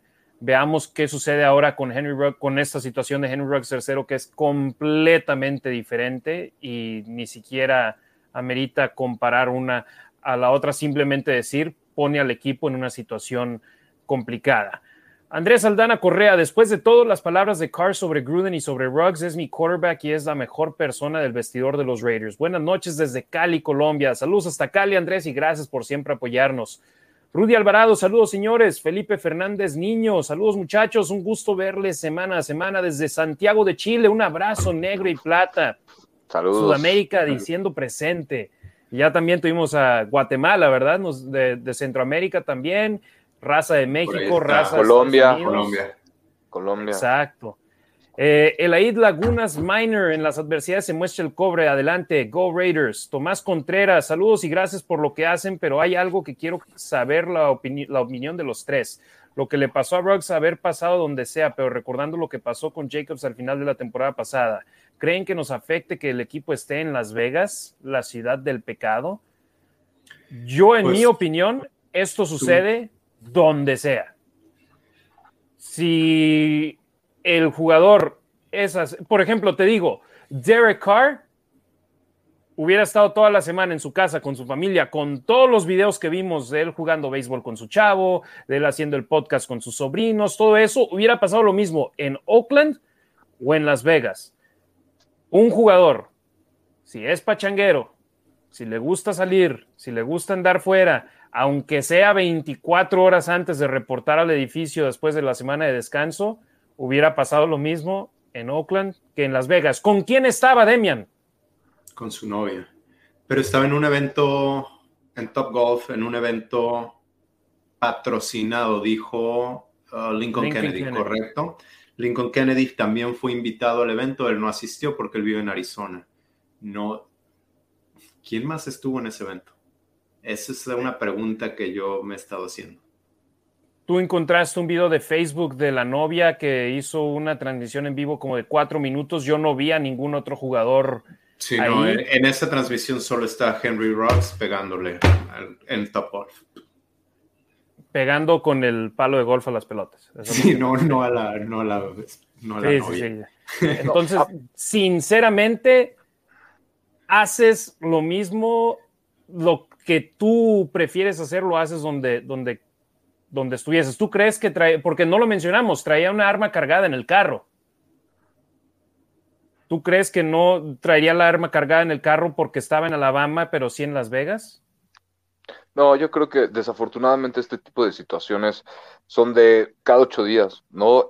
Cada ocho días hay, eh, y me lo atrevo a decir, de donde nos escuchen, ¿no? bueno, al menos en México, desafortunadamente, alguien choca por ir manejando eh, en estado de ebriedad, ¿no? Entonces, yo no creo que particularmente, por ejemplo, en este caso de Rocks, tercero, sea culpa de la ciudad, ¿no? O que tenga que ver que estén en Las Vegas. No, desafortunadamente este tipo de situaciones pasan, ¿no? Y más en, eh, tengo que decir, en chavos, ¿no? En chavos de 22 años, yo tengo 37, pero pues a esa edad cometemos ese tipo de errores, ¿no? Ah, desafortunadamente tienen ese tipo de consecuencias, ¿no? Algunos, y pues no, yo no creo que haya sido cuestión de, la ciudad, o sea, son, son cosas que, pasan, que no estamos a lo mejor conscientes de que de verdad no tenemos que tomar y manejar, ¿no? Y porque no nada más nos exponemos a nosotros, obviamente aquí está claro el ejemplo con Henry Rocks, que exponemos también la vida de terceros, entonces, no, yo creo que no es en Las Vegas nada más, o sea, o que no fue culpa de la ciudad, ¿no? De alguna forma, yo creo que pues es algo que, que desafortunadamente pasa y es cuestión de educación, nada más. Yo estoy de acuerdo con ustedes, creo que en el sentido estricto ocurre donde vaya a ocurrir, en todas las ciudades, como dijiste, México, vivo en Chicago, en Chicago. en todos lados ocurre, también sí creo que las circunstancias te pueden poner en una situación, no sé si más tentadora, no sé, si, perdón, no tengo las palabras, no sé si esas sean las palabras. Hay más cosas que hacer. Sí, además, a ver, yo no tuve 22 años estando en la cima del NFL y siendo millonario y, eh, y siendo invitado a eventos a cada rato. No lo sé. Hace poco leí en un libro, no me acuerdo cuál, algo así como que decía, no juzguemos a la otra persona porque quizás si nosotros hubiéramos estado en sus zapatos, habiendo pasado por todo ese proceso, por toda su vida, hubiésemos cometido las mismas acciones. Y, es, muy difícil entenderlo ahorita con una situación como esta, pero, pero cuando alguien piensa diferente que tú, carajo, si tú hubieras nacido, crecido en las mismas circunstancias que él, quizás pensarías de la misma manera. Entonces, no lo sé, digo, quizás si yo estuviera expuesto a eso, a lo mejor digo, quiero pensar que no, no hubiera sucedido algo así, pero pues a lo mejor tendría más tentaciones, no, no sé, creo que sí, creo que sí Las Vegas influye en algo. Pero tú eres el que vive ahí, Harry. Eh, eh, es lo que te voy a preguntar, perdón, Harry, ¿cuántos equipos profesionales hay en Las Vegas y desde hace cuánto tiempo? El primer equipo profesional en sí fue el equipo de béisbol del nivel AAA, que eran los 51s, ahora son los Aviators Obviamente por mucho tiempo en el nivel colegial UNLV fue mandón en, el nivel, en la preparatoria, tiene equipo de fútbol americano que juega también en el estadio Legends. Sino el de básquet, campeón nacional, legendario, Tarkanian, que cuando falleció apagaron las luces del strip de Las Vegas, así de importante era el head coach, pero actualmente tienen al equipo de baloncesto femenil, las Aces, que Mark Ruden, Mark, Mark, Davis, es el propietario de, esa franquicia también. Tiene un equipo de soccer de la segunda división de USO Championship, los Las Vegas Lights. Tienen equipo de hockey, los Golden Knights, que como anécdota les digo, en su temporada inaugural, a los rivales de los Golden Knights, la noche anterior a jugar contra los Golden Knights, te los podías topar en los antros pachangueando a todo lo que daba. Y no era coincidencia que los Golden Knights fue uno de los equipos con mejor récord como local esa temporada. Y eso se ha hablado como ventaja para Raiders. Entonces, si es ventaja por ese lado, pues también es desventaja por el otro lado, ¿no? Sí, no, pero, pero, pero te digo algo, cuando estás en la NFL es diferente. Tienes el, en el hockey tienen ochenta y tantos juegos y están viajando. ahora. En la NFL es a mitad del año, son 17 juegos de temporada regular, viajas, por ejemplo, los Raiders van a viajar el viernes, me parece, a Nueva York después del entrenamiento, eh, llegan allá tarde por la noche al hotel, el sábado reuniones, walkthroughs, tienen el día libre por si hay, hay varios jugadores, Bisaccia es de Nueva York, eh, Malcolm Coons es del área de Nueva York, eh, pueden su familia ir a visitarlos porque están vacunados, eh, pueden salir a cenar, pero tienen un curfew de que, hey, a tal hora necesitas estar de regreso ya listo para descansar porque mañana hay partido. En el hockey son bestias, o sea, ves los golpes que se ponen y todo lo que hacen y con las lesiones con las que juegan. No me sorprende que una noche antes están en los antros, en los casinos, pero eso es con ellos. En el fútbol americano yo no he escuchado de jugadores de equipos rivales que estén pachangueando a altas horas de la noche un día antes del partido, personalmente. Pero bueno, yo viviendo en Las Vegas, les digo, cuando me mudé para acá, cuando vine a hacer mi entrevista con la estación de televisión por la cual me mudé para acá, pasé por el strip en el freeway y me quedé viendo en, las, los edificios y todo y quedaba, quedé anonadado. Un año, año y medio después, pasaba por el freeway y ni siquiera volteaba a ver. Ya es así como, ah, sí, ahí está. Siendo local aquí ya de casi cinco años viviendo aquí, sinceramente los que vivimos aquí nunca vamos al strip. Si vamos es muy raro, porque hay algún familiar que esté en la ciudad. Pero para los jugadores, Ruggs el año pasado que se mudó para acá tenía 21 años de edad, apenas podía legalmente tomar, eh, millonario. En un video que se publicó hoy por TMZ podías ver a alguien diciéndole a un policía, es Henry Ruggs, es Henry Ruggs de los Raiders, después del accidente cuando Ruggs estaba gritando en lágrimas en, en la calle. Entonces, o sea, son figuras públicas. Entonces eh, tienen que ser todavía más prudentes por ese aspecto. Oye, perdón, dijiste son figuras públicas. Uno, yo decía, antes la NFL tenía un programa para asistir a los jugadores para que no manejaran. Eh, les mandaban, era un 800 les mandaban un servicio de taxi. Leí hoy de Mick Akers que ya no lo tienen que ya no lo tienen parte es tan fácil poder pedir un Uber o un Lyft. A ver, pero ahora jugándole al abogado del diablo. Es Henry Rocks, jugador de los Raiders, decía este muchacho en el video, ¿no? Ahora con los teléfonos y las cámaras, pues también me imagino que los jugadores no quieren ser Soy sincero, estoy casi seguro que el chofer de Uber o de Lyft, si graba un video, si toma una ah, foto y los publica, se mete en una bronca monumental. y no si leíste, perdón que te interrumpa, leíste a The Tone Jones, el ex jugador de los Raiders, que publicó sobre algo así, que muchos jugadores preferían hablar, pedir un Uber, un Lyft o un amigo porque había jugadores que habían pedido ese servicio de carro de la liga que los van a recoger, que misteriosamente eran cortados después de pedir ese servicio de, coche. O sea, era anónimo, pero misteriosamente les afectaba en sus carreras. Entonces, sí, entiendo tu punto, es válido de que digan, no, no me. Pero, hombre, si estás. Ahí te va. Lo que también se publicó, leí en un artículo del Review Journal. Sí, estaba en Top Golf pero no estuvo en Top Golf hasta las tres y media de la mañana. Exactamente, sí. Fue a fiesta de algún amigo. A las nueve de la mañana, digo de la noche, ¿no? Algo así. Sí, nueve de la noche. Entonces, el Snapchat fue aproximadamente a las once, once y media. A las doce le escribió a Derek Carr. A la medianoche mandó textos a Renfro y a Carr, eh, pero no estuvo ahí toda la noche. Yo he jugado una vez ahí, he ido más para otros eventos es cansado, ¿eh? No, nada más dándole swing. Pues es que no tienes buen swing.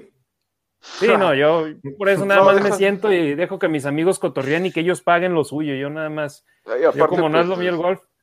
No tienes, perdón, pero pues no tienes 22 años, no eres millonario, ¿no? ¿Sabes? O sea, ese tipo de factores que, pues sí, definitivamente influyen en, ese tipo de ambiente. de manera, de manera egoísta, queriendo lo mejor para los Raiders, yo de lo que pensé también fue, ¿por qué? ¿Por qué el lunes por la noche estás fuera, el miércoles reportas de nueva cuenta? ¿Qué estás haciendo? Tuviste la semana pasada para poder salir y lo haces hasta ahora. Millonario, pudiste haber pagado los precios estratosféricos que cobran el viernes, sábado y domingo Top Golf y ya, ve, paga esos precios, disfruta la vida y descansa para el regreso al edificio. Pero te digo, es de una manera egoísta lo que digo en estos momentos, que fue lo primero que pensé.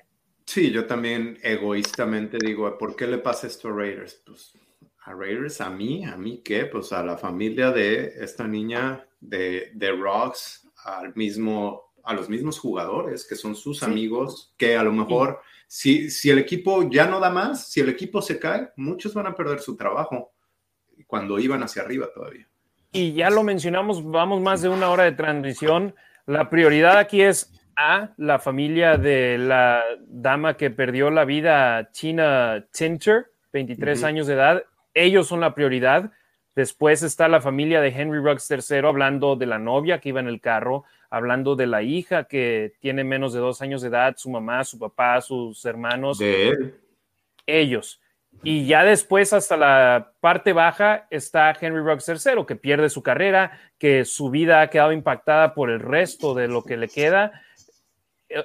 Esa es la lista. Y nosotros, como fans, como miembros de la Raider Nation, que no somos familiares de Tina Center, que ya ofrecimos nuestras condolencias, que decimos que es la prioridad número uno, que no somos familiares de Rugs y que no somos Rugs para nosotros, ¿cuál es la manera que nos impacta? Es simplemente diciendo, caray, nuestro equipo ahora en lo deportivo tiene otro, otro bloque ahí afectándolos en el camino. Sigamos con otros comentarios. Gerardo Samuel Holguín, se pierden dos vidas sin ánimos de corregir ni ofender a nadie, efectivamente. Rudy Alvarado, next man up, guys. Ruggs is finished. Let's move on. O sea, el siguiente hombre que venga, Ruggs acabó y vamos a movernos en adelante. Quiero mencionar, eh, después de que publiqué la información de Ruggs de ayer de la corte, hubo alguien que me dijo, ya no es jugador de Raiders. ya no publiques de él. Yo lo que les digo es, hay mucha gente que en el momento en el que lo cortaron el martes por la noche estaban diciendo que el equipo había hecho su propio juicio de manera acelerada, que debieron de haberse esperado hasta que después de que la corte diera su propio juicio y todo eso. Yo les digo, si los Raiders lo cortaron la noche del martes es porque ellos recibieron información que dijeron no podemos estar vinculados con este jugador más, aunque nos vaya a costar dinero cortarlo. En lo deportivo, porque hoy Mark Davis, ya lo hablamos, dijo que él va a estar ahí apoyándolo. Efectivamente. Sí, y explicó, eh, perdóname, rápido, y explicó justo en esa entrevista, ¿no? De volada, cómo fue para él el proceso, que recibió la llamada eh, en la mañana, que se tomó toda la mañana, y bueno, más bien todo el día para, para, ver qué, más información recopilaba, y por eso justo en la noche fue cuando, cuando se tomó la decisión, ¿no? Cuando ya vieron que pues definitivamente pues no había, no había para dónde hacerse. El Light unas Miners nos está pasando de todo. Ánimo, equipo. Edgar de Santiago, que una arma cargada tenía en su auto, he escuchado, efectivamente, sí, ya lo acabamos de, mencionar, gracias por mencionarlo también. Luis Ávila, hola Harry, Ricardo y Demian, buenas noches. Con la situación de Ruggs, los Raiders no pueden firmar a otro receptor abierto, aunque sea gente libre. Sí, efectivamente, ya hablamos al respecto. José Zamora, saludos. Paul Arcos, buenas noches, Nation, qué pena lo de la noticia de Henry Ruggs tercero y un sentido pésame a la familia de la joven que murió. Saludos Ricardo, Harry y Demian desde Canadá, aquí otra vez presente. OBJ quiere salir de Cleveland. Mi hijo dice que los Raiders deben de ir por él. Cuídense y let's go Raiders. Gracias, Paul. Saludos. Gracias por siempre también estar ahí pendiente. Y sumamos a otro, otro país también a la lista, nuestros hermanos canadienses de la Raider Nation. Roberto Strempler, saludos desde Querétaro, que en verdad es una pena lo que sucedió. Mis oraciones para la víctima eh, y las familias involucradas y también para Henry, que es solo un joven que tomó la peor decisión de su vida. No recuerdo un año tan malo para los Raiders fuera del campo. Vic Mike, a veces esas cosas pasan también para ver lo que no se debe hacer cuando eres un profesional. Dios bendiga a la familia de la chica y les dé fuerza. Es algo con lo que el jugador tendrá que vivir. Ánimo Raider Nation, fuerza. No vamos a hacer nadie. Aprendamos eso. Nadie. Y en el vestidor de los Raiders tenemos a Darren Waller y Max Crosby como claros ejemplos de jugadores que dejaron adicciones en el pasado y que ahora son eh, elementos que intentan ayudar a sus, a sus compañeros de equipo en ese aspecto. Ya vimos una situación donde Jacobs tuvo un choque después de regresar tras la semana 17 de Denver. No, lo no hubo cargo oficialmente ya de DUI, eh, simplemente le dieron otras, otros cargos eh, de manejar de manera imprudente. pero ves eso y dices, ok, que aprendan, están en el ojo del huracán. Si andan fuera y quieren tener cuidado, chofer, son millonarios, les alcanza. Eh, hay Adrian's Adventures, puro Raiders. No puedo decir la palabra en medio. Mario Barrera, ya le había pasado a lo mismo a Josh Jacobs a principio de año, el accidente de auto, y no aprendieron la lección. Mucho dinero y tentaciones para estos chavos. Una lástima. Saludos, Ricardo, Harry y Demian desde Cuautitlán, Izcalli, México. César Tejera, lamentable lo que le sucedió con lo que sucedió con Henry. Go Raiders, oraciones para la familia China. Así es. Agents Adventures. Eh, sí, dice que deberían de desasociarse, pero Davis ya dijo que no lo van a abandonar. Seguramente que va a recibir ayuda con alguna de sus mm, cuotas legales. Yo creo que es más ayuda personal, ayuda de que están ahí por él, ayuda mental, exacto, Demian, que ayuda económica. Compa Marines, había un video pasando donde la novia se enoja con él, donde Ruggs manejaba con mucha velocidad. Sí, no, ¿tú me lo compartiste, Demian, también o no? O no sé si lo vi yo en redes sociales. O sea, eh, anterior de otro día. Del año ah, pasado. No, no, no, lo, vi en el, lo vi en el Review Journal. Ellos cortaron un la novia tenía un canal de YouTube y había un video de ocho minutos de ellos en el carro manejando y no sé si este era, este coche u otro, y de repente empezaba a manejar muy recio y veías a la chava que se le cae el celular y ¡hey, bájale! y esto y lo otro. Ahora, no, digo, yo no sé de carros, no me gustan, no me interesan los carros, pero no entiendo por qué venden esos carros si en teoría en ningún lado los puedes correr. No sé si viste, a mí me encanta la UFC. Conoces a Dana White, ¿no? Subió un video en Abu Dhabi el fin de semana pasado manejando. Dice, siempre ha sido mi sueño manejar un coche a 200 millas por hora. Y manejó un Lamborghini en una, una, autopista, pero dijo, lo estamos haciendo porque es una autopista recta por un tramo largo y vamos a entrar al tramo y aquí voy a subir de velocidad. Y manejó a más de 200 millas por hora, que aún así subió el video a redes sociales y dije, ay Dios, este señor. Y esto 200, 200 millas por hora en una autopista recta donde no hay semáforos. Imagínate que alguien haya querido rebasar a la persona que iba delante de él, o sea, no de White, sino de él en el otro carril, y que se le meta a White a 200 millas por hora, accidente trágico. Corrió con suerte. Ruggs en calle donde hay semáforos, 140, 150 millas por hora. Hoy vi que mi carro levanta 160, es lo máximo. Yo ni siquiera me, da miedo manejar a 70 en, cuando hay límite de 65 porque me den un ticket. Ah, yo igual. Yo tengo, yo igual que, que Demian, a mí no me gustan los coches, no sé nada de coches, pero nada, de verdad nada. Y yo tengo una motito, una motoneta.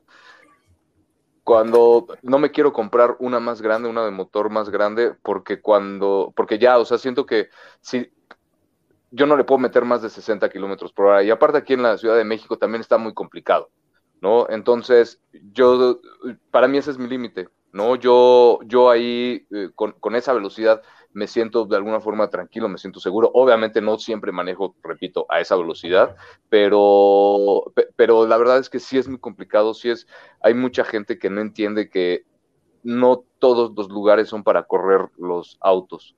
¿no? Entonces, acá en Paso de la Reforma acaba de hacer Checo Pérez, me parece una exhibición. No me importa la verdad la Fórmula 1, no me llama la atención para nada, pero fue noticia, ¿no? Y justo así hay muchos eh, juniors que se creen Checo Pérez y que van a correr sus cochecitos ahí a Reforma. Y seguido hay choques en Reforma porque pues igual, o sea, es recto.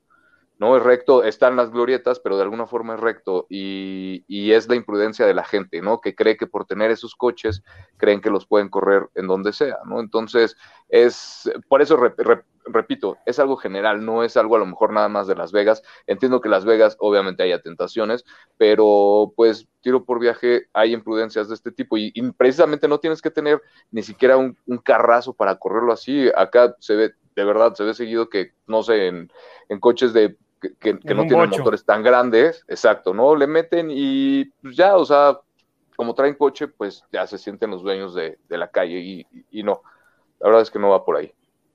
Saludos Enrique Rodríguez del grupo de Raider Nation Crew Guadalajara dice saludos desde Pittsburgh, California. César 57, saludos desde Azcapotzalco. Pues la verdad hay que dar la vuelta a la página por la lamentable situación y creo que la solución en lo deportivo será contratar por un año a OBJ Odell Beckham Jr. o Deshaun Jackson. Qué lamentable esta noticia, primero por la pérdida humana, pero veníamos de una semana de descanso genial. Qué lástima que pasa esto, dice Compa Marines. Osvaldo Castro, buenas noches, Nación Raider. ¿Qué hay de cierto de la llegada de Beckham Jr.? Me parece un trade interesante. Ya lo mencionamos, no pueden hacer intercambios los Raiders, ni ningún otro equipo ya en la liga. La única manera de poder obtenerlo es si Cleveland lo suelta si los Raiders lo reclaman en waivers o si nadie lo reclama de waivers y se va a la agencia libre, entonces poder firmarlo. Eh, Gerardo Samuel Holguín, ¿modificarán, ¿modificarán la manera en la que llaman las jugadas con la partida de Ruggs? Interesante, ¿eh? Porque sí, va a haber jugadas donde ya no esa amenaza profunda por su velocidad que era mayor que la mayoría de los jugadores en la NFL ya no está. Claro, el año pasado Henry Rocks no tuvo la temporada que quizás esperaba, pero tuvo una mejor temporada que lo que indican sus números o que la gente cree. Si realmente ves video, estaba abriendo esas oportunidades para otros jugadores como Hunter Renfro, como Darren Waller. Ahorita, sin él, veremos qué puede hacer Say Jones y qué tanto respetan eh, el pase largo los otros equipos. Gerardo Rivera, ¿qué receptor abierto interesante hay disponible en el mercado? Ya Demian mencionó a varios, incluyendo a John Brown, Sean Jeffrey y demás. Adger Mondragón, buenas noches. OBJ, si lo cortan de Sean Jackson, sí, sería la opción real en esos momentos, es de Sean Jackson. Striker Zach, ¿será que Odell Beckham Jr. podría ir a los Raiders? Ya hablamos al respecto. Rudy Alvarado manda saludos a Violeta Urán. Cesandarey Méndez, buenas noches a todos. Saludos. Es mi mamá. Saludos, ma. ¿Ves? Ahora sí, ahora sí me acordé. Vientos. Gracias, Harry. Saludos, señora Méndez. Mario Morrison, saludos, Demian, Harry, Ricardo, pura Raider Nation. Carlos del Valle, lamentable, lo que pasó con nuestro Henry Ruggs. Esperemos que las familias puedan superar esto. Violeta Durán, saludos. Big Mike, de Sean Jackson, ojalá se logre, sería de mucha ayuda. Alejandro Alfaro, una verdadera lástima lo de Ruggs. El mejor velocista en el equipo es de James Jett. Rudy Alvarado, Jones es el hombre. Ricardo Estrada, saludos familia negra y plata, saludos de Chihuahua, Raider Nation for Life, Odín Mendoza, saludos Raiders, compa Marines, van a meter a Waller de receptor abierto. Tomás Contreras, regresó Javen White, regresó al equipo de prácticas. Los Raiders lo cortaron, pero lo activaron en el equipo de prácticas porque nadie más lo reclamó en la liga. Armando Trejo, saludos brothers desde Denver a distribuir el ataque aéreo Capitán Carr que lo hace de maravilla.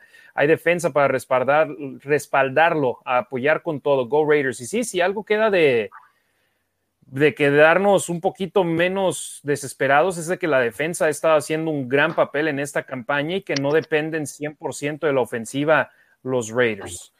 Hashim Ricker, ¿qué jugadores interesantes están disponibles en la posición de receptor para llegar a los malosos? Ya mencionamos algunos. Guillermo Bárcena García, saludos malosos de Ciudad de México.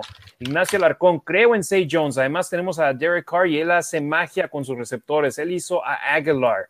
Edgardo López, tenemos a Edwards. Rudy Alvarado, con la ofensiva que tenemos en esos momentos, estaremos bien, señores, ya lo verán. Compa Marines, ¿qué costo aplicaría para Raiders? No sé a quién se refiere, si la partida de Ruggs, si la posible llegada de Beckham, si la posible llegada de Jackson, eh, pero eh, ahí estaremos al pendiente. Ro Religio, Salud Rocks, Raider Nation desde Texas, una lástima. Henry estaba listo para sacar lo mejor de él. Es Las Vegas, una ciudad que te puede distraer. La mentalidad y concentración es fundamental. Edgardo López, también tenemos a Renfro, exacto. Rubens Master, yo creo que antes de firmar algo hay que ver cómo funciona el equipo así como está, porque Jackson tiene fama de romper vestidores. Rodrigo Ortega, si cortan a OBJ, si cortan a OBJ sería opción.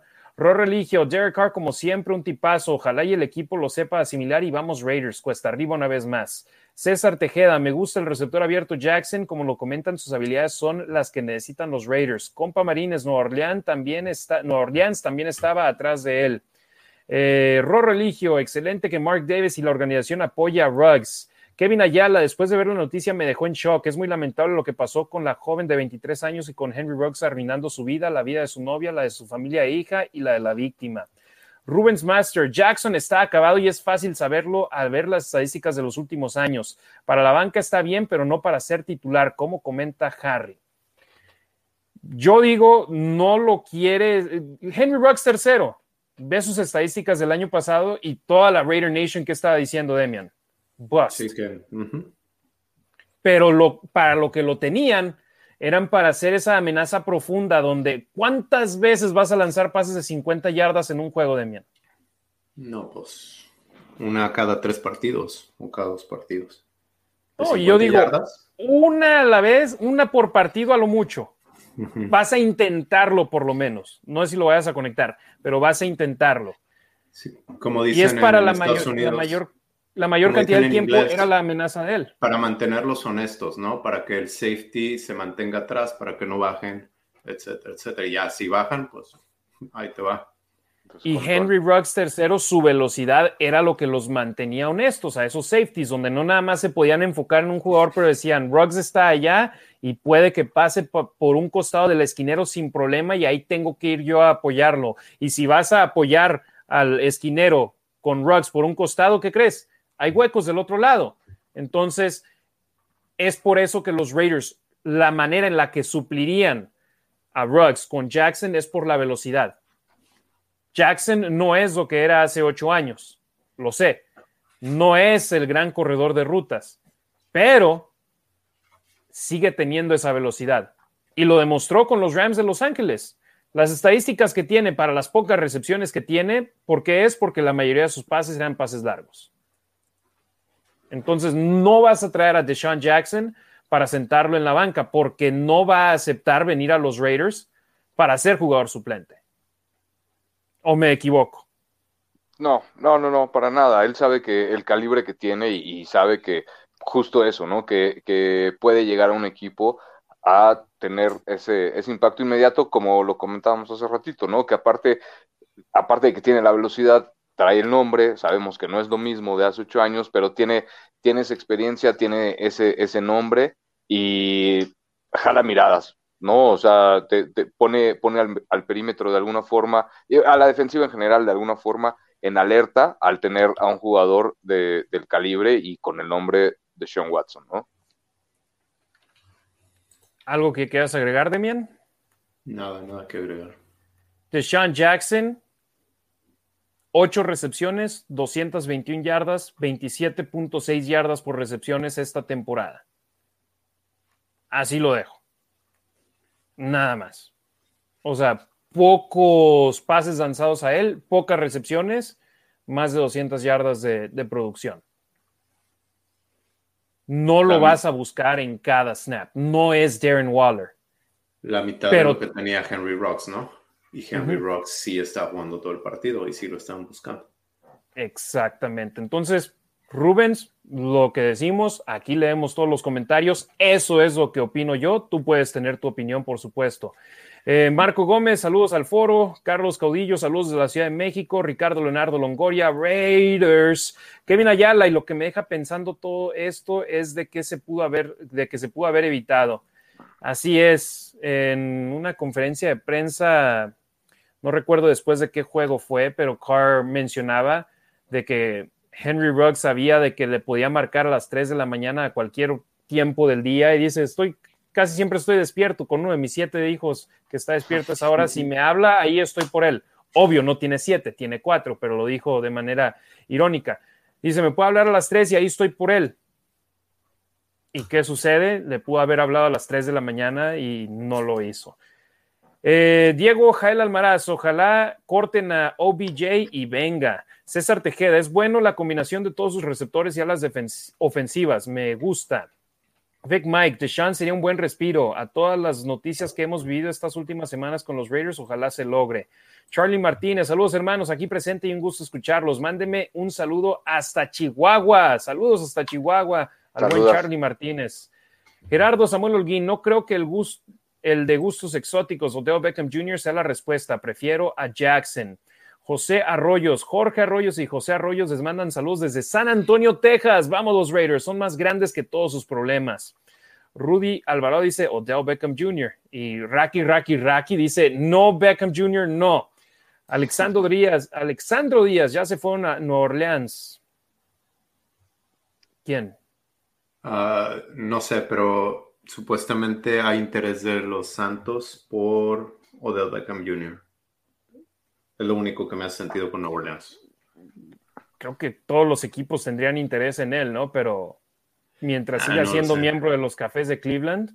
Sí, pero no lo sé. Hay mucha gente de Raider Nation no, no lo quiere o no creen que ni Deshaun Jackson ni OBJ sean la respuesta. Yo creo que no son la respuesta. Creo que sí ayudarían mucho al equipo.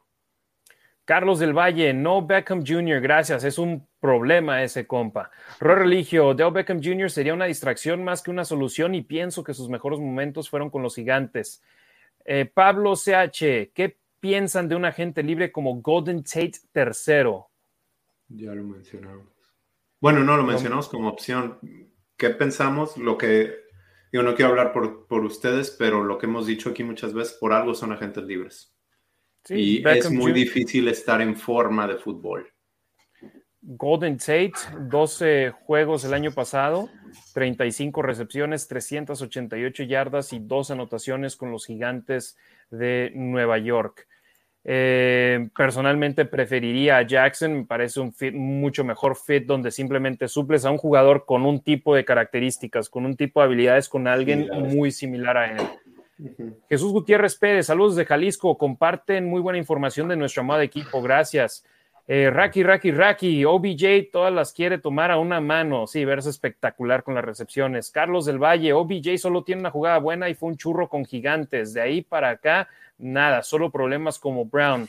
Eh, compa Marines, ¿quién viene como mejor prospecto de receptores abiertos en el draft de la NFL?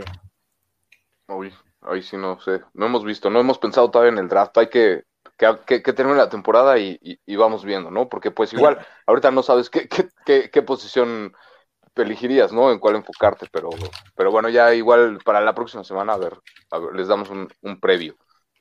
Aquí me voy a meter rápido, waterfootball.com pues tiene a, no, este es del año pasado, déjame ver aquí, 22, 2022, ese es el que necesitamos para ver. Yo ya tengo el suplente de Josh Jacobs, eso sí.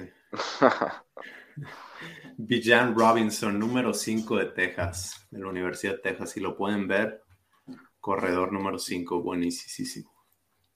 Ok. Bueno, sí, lo dejamos pendiente para la próxima semana, pero sí, ahora la posición de receptor abierto es una que muy seguramente el equipo va a estar buscando resolver en el draft.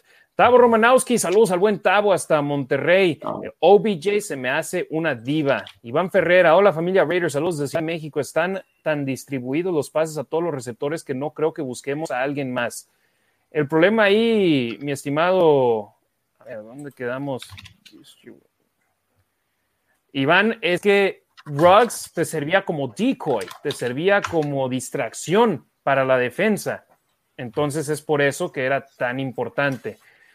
En mi opinión, OBJ se me hace un jugador sobrevalorado y no me gustaría que llegue a los Raiders y no quiero que vuelva a pasar algo como lo que pasó con Antonio Brown. Fíjate, yo pensaba que de lo que leía en las redes sociales en Twitter, la mayoría quería Beckham Jr. Ahora leyéndolos a todos en Facebook, en YouTube, en Twitter, que por cierto, vi que el pato que habla sí nos está viendo. Saludos al buen pato que habla, pero Twitter Live sigue sin pasarnos los comentarios.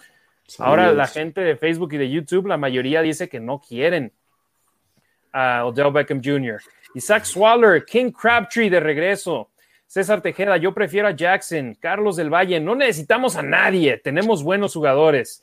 Ricardo Estrada, lo que digo es que ya se están tardando mucho. No es tanto que se estén tardando el proceso de waivers. A la una de la tarde fue donde concluyó y ahora comienza el proceso de negociación donde Deshaun Jackson puede hablar con los equipos. Si no ha firmado aún, es porque no es como si los Raiders van a llegar y te ofrecemos 10 millones de dólares, por favor firma con nosotros.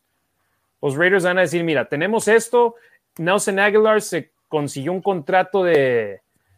¿Cuántos millones? fueron? 8 creo. No, fueron 24 millones por dos años, creo, ah, con, ocho, con el dinero garantizado, 8 millones, creo. Pero se consiguió un contrato así de grande teniendo a Derek Carr como su quarterback. Ve los números que tuvo Henry Ruggs en las primeras siete semanas. Si vienes con nosotros, puedes hacer esto, pero te vamos a pagar tanto.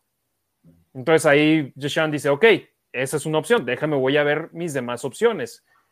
Y él en esos momentos no tiene prisa porque lo más seguro es que no va a jugar este fin de semana. Donde firme, ¿eh? Ricardo Estrada, lo que digo es que, bueno, Rudy Alvarado, ninguno de los dos, ni Jackson ni OBJ. Guillermo Bárcena García, sería mejor de Sean Jackson para el tipo de juego de los Raiders. Roberto Strempler, según yo, fue contra Carolina cuando intercepta Mac a Newton y anota un touchdown. Entonces, ese fue de local. Eso es lo que yo iba a decir, pero como tú dijiste que fue de visita, entonces pensé que había sido el de Denver cuando tuvo cinco sacks, si no me equivoco. Ahorita aquí lo, busco en lo que leemos más comentarios. Eh, Gerardo Rivera, Jackson para facilitar el estilo de juego. Carlos del Valle, Jackson ya está acabado y no trae nada. Armando Trejo, ¿y qué piensan si no llega ninguno de los dos? Pienso que sí hay con qué trabaje Carr el resto de la temporada. ¿Ustedes qué opinan? No, si no mueven a nadie. Bueno, definitivamente necesitan más receptores. Tendrían que subir a receptores del equipo de prácticas porque lo que hemos dicho aquí no es en este juego no es si te vas a lesionar, sino cuándo te vas a lesionar. O sea, 100% de lesiones y a ver cuánto que aguanten los 17 partidos. Todavía quedan 10 partidos. Que aprovechen eso, ¿no? Las oportunidades. Los van a subir de la, de la escuadra de prácticas.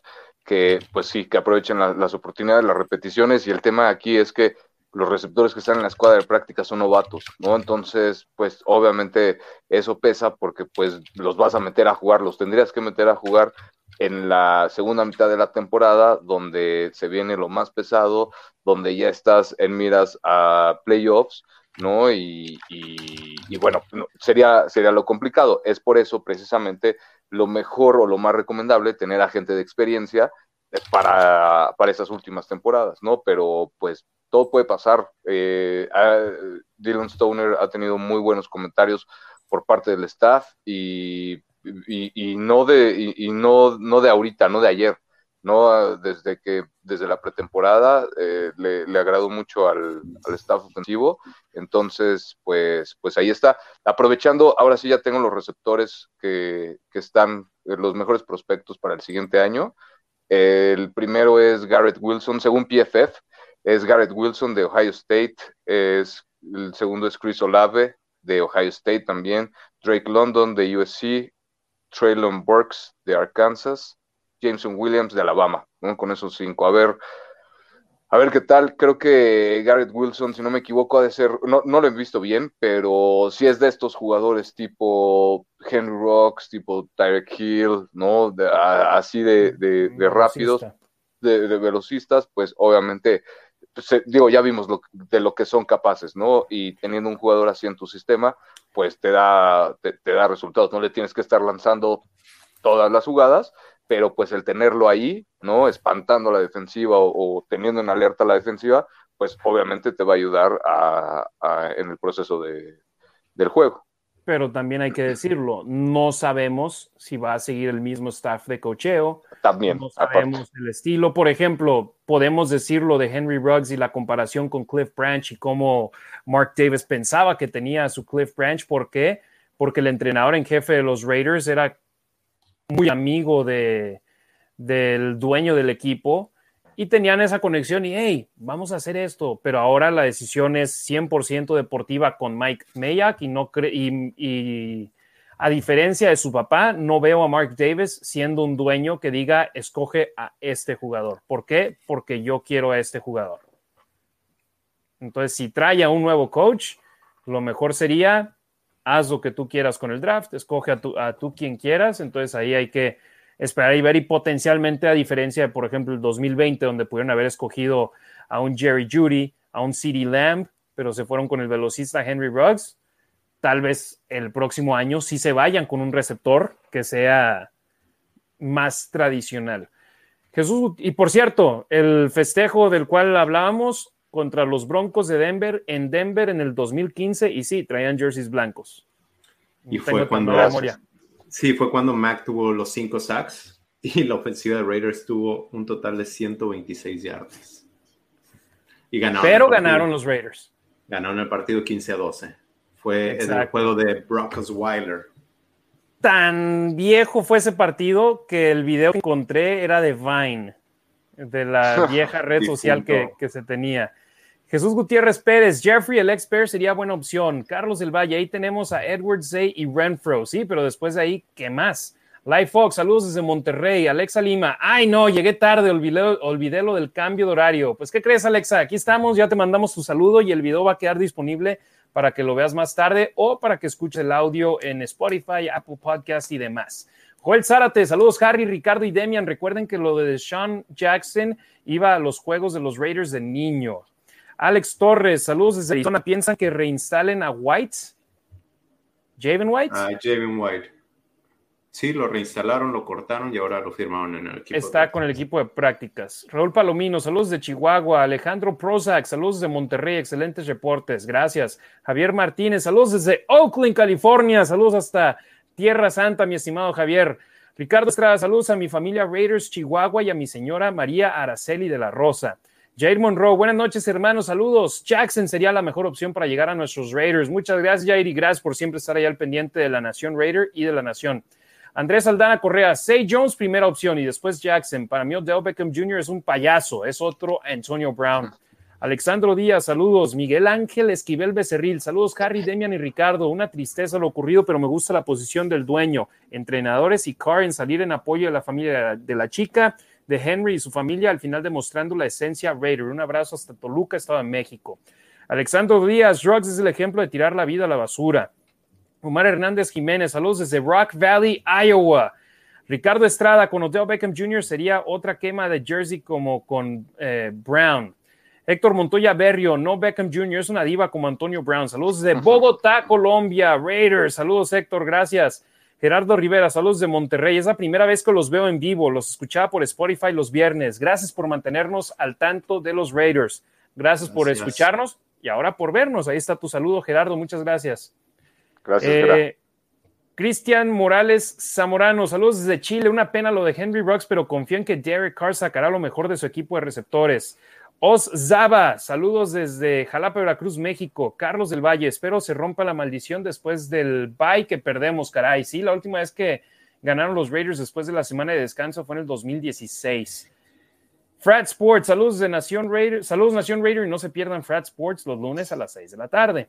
Macahuiga, Podrían ir por OBJ para salir en la temporada, pero no a lo largo plazo, es muy conflictivo, a menos que se corrigiera, pero lo dudo. El problema con Odell Beckham Jr. es que en estos momentos está bajo contrato y la única manera que pueda firmar otro equipo es quedando cortado y como agente libre. Alberto Apodaca, buenas noches, saludos de Cuauhtémoc, Chihuahua. ¿Saben cuánto tiempo cuánto tienen disponible los Raiders con respecto al tope salarial? Mm, ahorita se los doy. Damian ahí es el, el bueno. A ver quién lo quién saca el dato primero. Ah, carreritas. no, no, no, yo ahí en números no me meto, ahí números no me meto porque. 3 millones 420 mil 455. Ándale, según Spottrack. ¿O quién? Según overthecap.com. Over the cap. Ok, yo estoy en Spottrack. Ok. ¿Ellos cuánto dicen? Eh, no lo encuentro. Veo todos los ah, números, todos los salarios de todos, pero no veo el disponible. colectivo. Bueno, según Over the Cap es 3.420.000. Entonces, por ejemplo, cortan a Odell Beckham Jr. y si quieres 5 millones de dólares, vas a tener que mover jugadores en su roster para firmarlo. Ellos tienen 3.082.878. Jair Raigosa, saludos de la Chilanga Banda. Luis, Villal, Luis Villaverde Flores, saludos y regresaremos como equipo. Se ha demostrado que, con este, que este equipo sabe pelear ante las adversidades. Macahuayga, saludos de Ciudad Juárez, Chihuahua. Alfredo Sesma, Salinas, California, saludos. César Tímido Ruiz, saludos de Bakersfield, California. Muchos incidentes últimamente, pero we got this. Tenemos esto, puro para adelante, sí se puede. Saludos a los más tumbados. Go Raiders. Saúl Torres, solo Nación Raiders un momento difícil de la temporada ya que van a la costa este a Nueva York, en donde las cosas no se han dado bien y han sido el parteaguas de las últimas tres temporadas. Muy cierto. En el mismo estadio. Pepe Sanz, Say Jones es la mejor opción. Si bien Ruggs venía haciendo bien las cosas, no era una pieza fundamental. Afortunadamente, Carr y Wilson distribuyen muy bien el balón. Lo que más me preocupa es el golpe anímico. El equipo lo veo muy unido y espero se repongan de esta situación. Ricardo, ¿quién es el receptor de los Raiders con más yardas aéreas? El receptor de los Raiders con más yardas aéreas, ahorita te lo digo. Henry Rocks con 456. Exacto. Entonces, Pepe, gracias por el comentario, pero que no sea pieza fundamental de la ofensiva de los Raiders Henry Ruggs, no es un comentario acertado. Sí lo era. Es como, por ejemplo, pierden a Josh Jacobs y Jacobs, si bien no tiene las mil yardas todavía que ha sumado en sus primeras dos campañas como profesional, pierden a Jacobs y pierden una pieza clave de su ofensiva los malosos. Marco Rodríguez, hola jóvenes, soy Marco de Naucalpan, Estado de México. Es una buena, buena prueba para Greg Olsen, que creo que cuentan con jugadores necesarios para seguir y generar una ofensiva explosiva. Jesús Ariel Ibarra Ayala, para los que han jugado este maravilloso deporte, más que equipo es familia y lo que le pasa a uno le duele a todos los jugadores. de acuerdo. De acuerdo. Enrique Rodríguez, Raiders por vida, saludos a los tres. Gerardo Samuel Holguín, Ricardo, te ves más joven que de 37. Gracias. Pues el tocho, el deporte, yo jugué tocho igual que Demian, por eso Demian también se ve, se ve joven, Harry también se ha conservado por ahí, entonces, este, pero gracias, gracias por las flores. Oye, no, yo tengo 23 años y me veo de 52. Ah, pues ah eh, yo por no jugar fútbol americano me veo así. Hashim Ricker, ¿podrían jugar los Raiders con dos alas cerradas y adoptarlo en el libro de jugadas con Waller y Moreau? Lo han hecho. Tienen, tienen jugadas con dos y hasta tres alas cerradas. Alfredo Sesma, yo pienso que hay que tomar este, este suceso como un mensaje para todos, recapacitar y planear antes de empezar a tomar. Gerardo Samuel Holguín, Las Vegas, claro que influye. No digo que todos hagan lo mismo que Ruggs, pero sí es más propenso. Kevin Ayala, en mi opinión, no quiero que firmen a nadie. Confiemos mucho en el cuerpo de receptores que tenemos y sigamos adelante con lo que tenemos. Compa Marines, hablando de que podrían hablar a Uber Ruggs, habló con Carrie Renfrew si se sentían mal, él pudo haber hablarles, él cometió lamentablemente ese error, como dicen, joven y teniendo buen año. Ruggs le mandó mensaje a, a Renfrew y a Carr pidiéndoles consejos de su swing, del, bastón de golf. No, no les habló pidiéndoles ayúdenme que no puedo manejar. Toño Granadino Castillo, me duele y me duele en serio, pero vamos a dar la vuelta a la hoja. Pero una vez, una vez Raider, siempre Raider.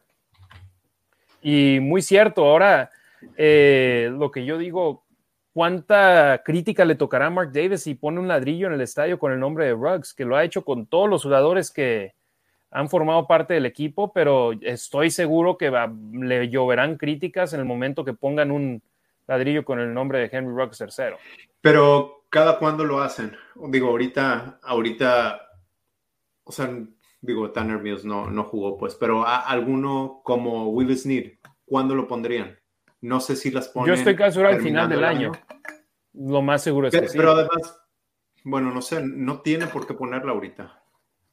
A lo mejor esperar que la justicia haga lo suyo, que haga sus dos, 15 años de cárcel, los que tenga que ser, y que ellos estén haciendo. Que traemos que la, justicia de la ley es una, pero las críticas de las redes sociales y de la gente es otra y... Es que, es que todo va a haber.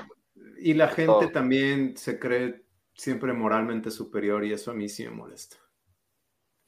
Prefiero como estamos, 5-2 sin Ruggs y Chucky a estar 1 y 6 con ellos. Marco Rodríguez, mi comentario es el chavo se equivocó y se sintió como todos los de 20 años, invencible y es lo malo de los salarios que les dan. Son una barbaridad para un joven, pierden piso. Y sí, son cantidades altas, pero no son las cantidades de, riqueza generacional, que es lo que le llaman, que es, por ejemplo, lo que les toca a la mayoría con el segundo contrato. Carr, cuando lo draftearon, sí, le tocó buen dinero, pero cuando firmó su extensión fue donde le cambió la vida no solo a su familia, sino a la familia de sus hijos y posiblemente a la familia de, sus nietos. Sí, correcto. Tenía un contrato de este año de 3 millones. 4 millones. A tocar. Ajá. 3.29. Ajá. En promedio de, eran 16 millones en cuatro años, en promedio aproximadamente 4 por, por temporada. Sí, pero en los últimos es cuando, cuando es mayor el salario. Jorge Maya Villa, saludos Harry Ruiz, Go Raiders, Raiders Laguna, saludos al buen Jorge que conocí acá en Las Vegas en el partido frente a Filadelfia, saludos a él y a Roy de Raiders Laguna. Rubens Masters, yo creo que no iba a esa velocidad, creo que esa información que es incorrecta es la que dejará libre a Ruggs en un futuro, a esa velocidad nadie hubiera vivido lamentablemente. Esta es la velocidad, y por ahí alguien lo pone, eh, es sacada por medio de las computadoras y GPS, entonces Digo, no sé, no sé dónde puede estar el error. Rudy Alvarado, es lo mismo que pienso yo.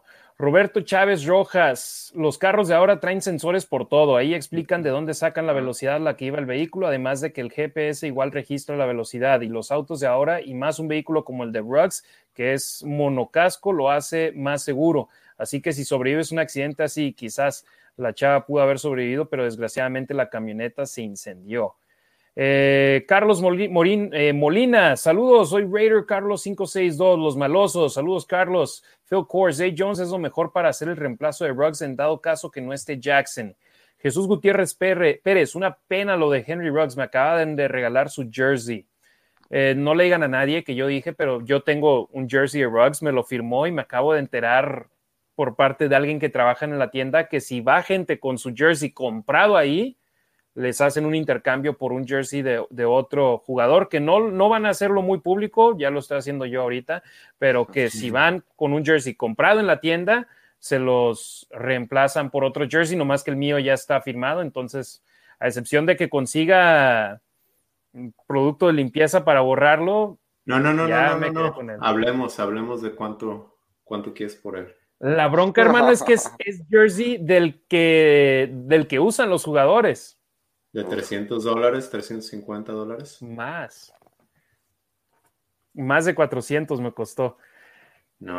Pues. Entonces, haz de cuenta, ahorita es nada más, estaba viendo jerseys firmados por él en línea, 200 dólares, 250, Y yo para mí era, ok, agarro el jersey del primer jugador en la historia de los Raiders de Las Vegas, porque él fue el primer jugador drafteado en la historia del equipo ya cuando estaban reubicados a Las Vegas. Trae el parche de la temporada inaugural en Las Vegas. Ah, sí, de Las Vegas. Y, y lo firmó enfrente. Entonces puedes ver el parche y su firma. Luego te lo enseño.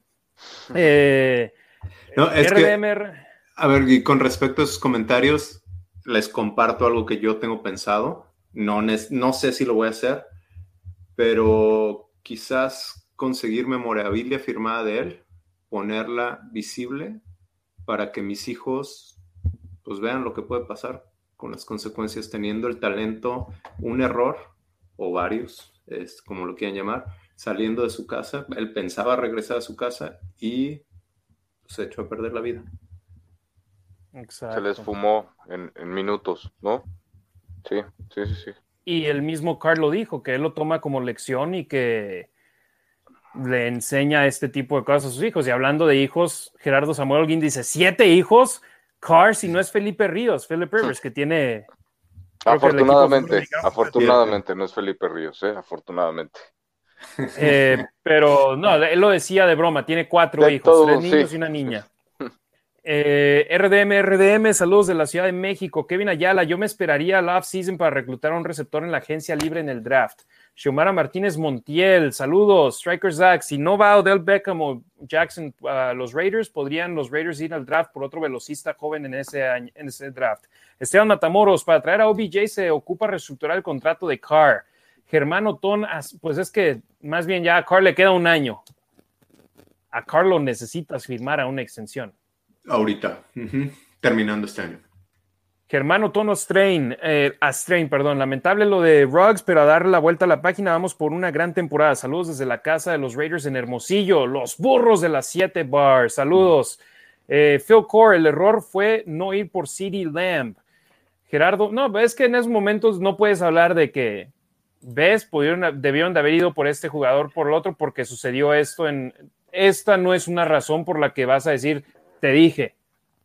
mucha gente juzga, y, no estoy hablando de él necesariamente, sino de esta situación, mucha gente juzga con base en los resultados, pero no en el proceso, no en lo que tenías antes. Ahí Raiders quería tener a su Tyreek Hill y buscaron a alguien similar. Y pues ahí no de acuerdo, ¿no? Digo, yo a mí también me gustaba CD Lamb, pero ahorita me gustaba lo que estaba haciendo Rocks en el campo. A mí me gustaba Jerry Judy cuando dijeron, es, la misma situación que cuando anunciaron a Cleveland Farrell, todos nos quedamos así, ¿quién? Y nosotros acá, los Raiders, con la doceava selección en el draft del 2020 de la NFL, escogen a Henry Ruggs tercero. Todos, ¿quién? Gerardo, es como por ejemplo, si los Jaguares de Jacksonville, con la primera selección del draft 2021, los Jaguares de Jacksonville escogen a Zach Wilson. Trey Wilson. el que quieras, sí. y ¿What? Era el otro. Gerardo Martínez, Devante Adams para la temporada siguiente. Uno nunca sabe. Me agradaría. Hay que ver. Armando Trejo, ¿no saben cómo va a estar el clima en Nueva York el día del juego del domingo? Sí, yo estaba checando y estaba viendo. 13 grados máxima, 7 grados mínima. Eh, Humedad de casi el 50%, ¿no? Ok, 8% de lluvia. O sea, nada, no va a llover. Sí, Humedad, sí, 56% en la máxima y 62% en la mínima. Sí, yo lo que estaba viendo aquí en East Rutherford, New Jersey, el viento 11 kilómetros por hora, que es lo que hay que mantener la mira en eso, sin duda afecta el ataque aéreo. Armando Trejo, no sé, eh, bueno, ya. Kevin Ayala, Devante Adams sería la mejor opción siempre cuando no firme con Packers, pero se ve casi imposible. Martín Gurrol, ahora carnales presentes desde el Estado de México, Raiders, Xiomara Martínez Montiel, también llegué tarde, pero la primera media hora la podré escuchar mañana por Spotify antes de irme a trabajar. Excelente programa y datos de los tres. Saludos desde Ensenada, Baja California. Gracias, Xiomara. Saludos hasta Ensenada. Moisés Jiménez, si Ruggs resulta inocente, ¿creen que volvería a la NFL y más a los Raiders? ¿Inocente de qué? Eso es lo primero que diría yo. Sí. Este, digo. ¿No iba en el carro? Ella pone un hipotético en caso de resultar inocente, pero no creo que resulte inocente de entrada. No sé mira, le primero es lo que pase con la ley y después lo que pase con la liga. La liga va a ser un ejemplo de él. y, aparte, obviamente hay que ver también, ¿no? Considerar cómo, cómo está físicamente él, ¿no? Porque pues sí, ahorita lo que sabemos a lo mejor era eso, que trae el collarín y que iba en silla de ruedas, pero pues hay que ver cómo quedó de, del impacto, porque pues obviamente es algo importante a considerar, ¿no? Entonces, digo, creo que a fin de cuentas, obviamente, en esta situación utópica, ¿no? Eh, creo que pues es, es, es, es lo, lo, lo, de menos, pero sinceramente yo no creo que, que, si tuviera la oportunidad de regresar a jugar, lo agarrara algún equipo de, de la NFL, sinceramente no, no creo, y menos, bueno, no, no creo que vuelva a jugar en los Raiders, sinceramente. George Fierro, pensé que no los iba a alcanzar a ver en vivo. Siempre un gusto saludarles y escuchar su análisis y comentarios. Saludos a los meros meros y a Raider Nation Wrecking Crew Guadalajara. Edgar López, saludos desde Atizapán, Estado de México. Rodrigo, Rodrigo Trujillo, saludos desde San Cristóbal de las Casas Chiapas y a mi hija Miranda que se viene a acostar conmigo para verlos, formando más Raiders. Eso es todo, de eso se trata. Saludos, Rodrigo. Carlos del Valle, que pase lo que tenga que pasar y si llega OBJ o Jackson, bienvenidos. Solo que jalen y den al equipo lo mejor, es lo importante. Carlos del Valle, bienvenidos. A ver, ¿dónde quedó ese último comentario? Mm. A ver, es que tenemos tantos comentarios que ya sobre el final se empiezan a, a perder algunos y no quiero quedar mal con nadie, así que déjenme ver. Eh, ¿Dónde quedé, muchachos? A ver, aquí está, Carlos del Valle. Sí, Carlos del Valle, que pase lo que tenga que pasar. Bienvenidos. Saludos desde Natildán, Veracruz a los tres, dice Víctor Saúl Sánchez Ríos. Yo Religio, Demian, Say Jones, ¿cuántas yardas tiene el momento? Ah, ¿Quieres? Aquí las tengo si quieres. Eh, 115 yardas en 7, juegos, 6 recepciones. Pepe Sant, solo espero que sigan mis Raiders ganando. Saludos, hermanos. Pablo Travolsi, saludos, Raider Nation, excelente programa. Mickey Dinero, vamos, Raiders. Compa Marines, con respecto al juego de gigantes, tres jugadores en COVID y equipo no está practicando. Sí, hablamos de eso en breve. Phil Core, sobre lo de Lamb, es porque traía un jersey de Beletnikov y creí que eso era Raider. Eh, no necesariamente digo puede ser, pero también es pop culture y hay un, hay un premio que es el Biletnikov Award al mejor receptor de college. Entonces también quizás él está diciendo, hey, soy yo el mejor receptor de colegial. Juan López, los Raiders pueden contratar otro receptor abierto. Saludos, siempre veo su programa en YouTube al siguiente día de la transmisión. Gracias, Juan, gracias, eso nos ayuda mucho, créenos. Gracias. Vemos nuestros números crecer día a día y eso nos, nos da muchísimo gusto y nos da más motivación de traerles todavía más a ustedes. Dan Chávez, ¿cuándo vuelve McCoy? Uh, Gerald McCoy mm, está fuera de la temporada y yo creo, digo, no ha dicho nada, pero yo creo que se retira con esto. La temporada pasada terminó con una lesión. Es más, creo que no jugó ningún partido y esta en el primero se lesionó en, después de ocho jugadas y también fuera toda la temporada. Yo creo que ya fue lo que fue. Rodrigo Trujillo dice, se emociona mi hija Miranda que la mencionan. Gracias, carnales. Miranda, hola, ¿cómo estás? ¿Tienes, Buenas noches, Miranda. Miranda, tienes que decir, Raiders. Apréndele a tu papá. Apréndele a tu papá, Miranda, ¿eh? Por favor. Hugo Beltrán, saludos desde Los Cabos, Baja California Sur. Just win, baby. Eh, hermanos, hay partido. Este fin de semana los Raiders se verán las caras con los gigantes de Nueva York, que si bien los gigantes no tienen un buen récord en estos momentos, todo rival con el cual los Raiders viajan a la costa este siempre son rival de peligro, rival complicado. Vimos el juego ante los jefes de Kansas City el lunes. Ellos vienen con semana corta ellos han tenido problemas con los entrenamientos porque me parece el miércoles 13 personas dieron positivo en los exámenes rápidos de COVID del equipo y en las pruebas secundarias, nada más una persona, que es el coach de, corredores, dio positivo. Entonces, los vacunados tienen el suficiente tiempo para poder dar un número consecutivo de pruebas negativas y poder jugar. Uno de ellos es Saquon Barkley, el corredor de los gigantes de Nueva York, que ha sufrido muchas lesiones, que no ha jugado los últimos tres partidos, que marca diferencia cuando está en el emparrillado. Y Demian, Ricardo, ustedes que jugaron fútbol americano, él no puede ir a las instalaciones hasta que ya cumpla cierta cantidad de pruebas consecutivas dando negativo.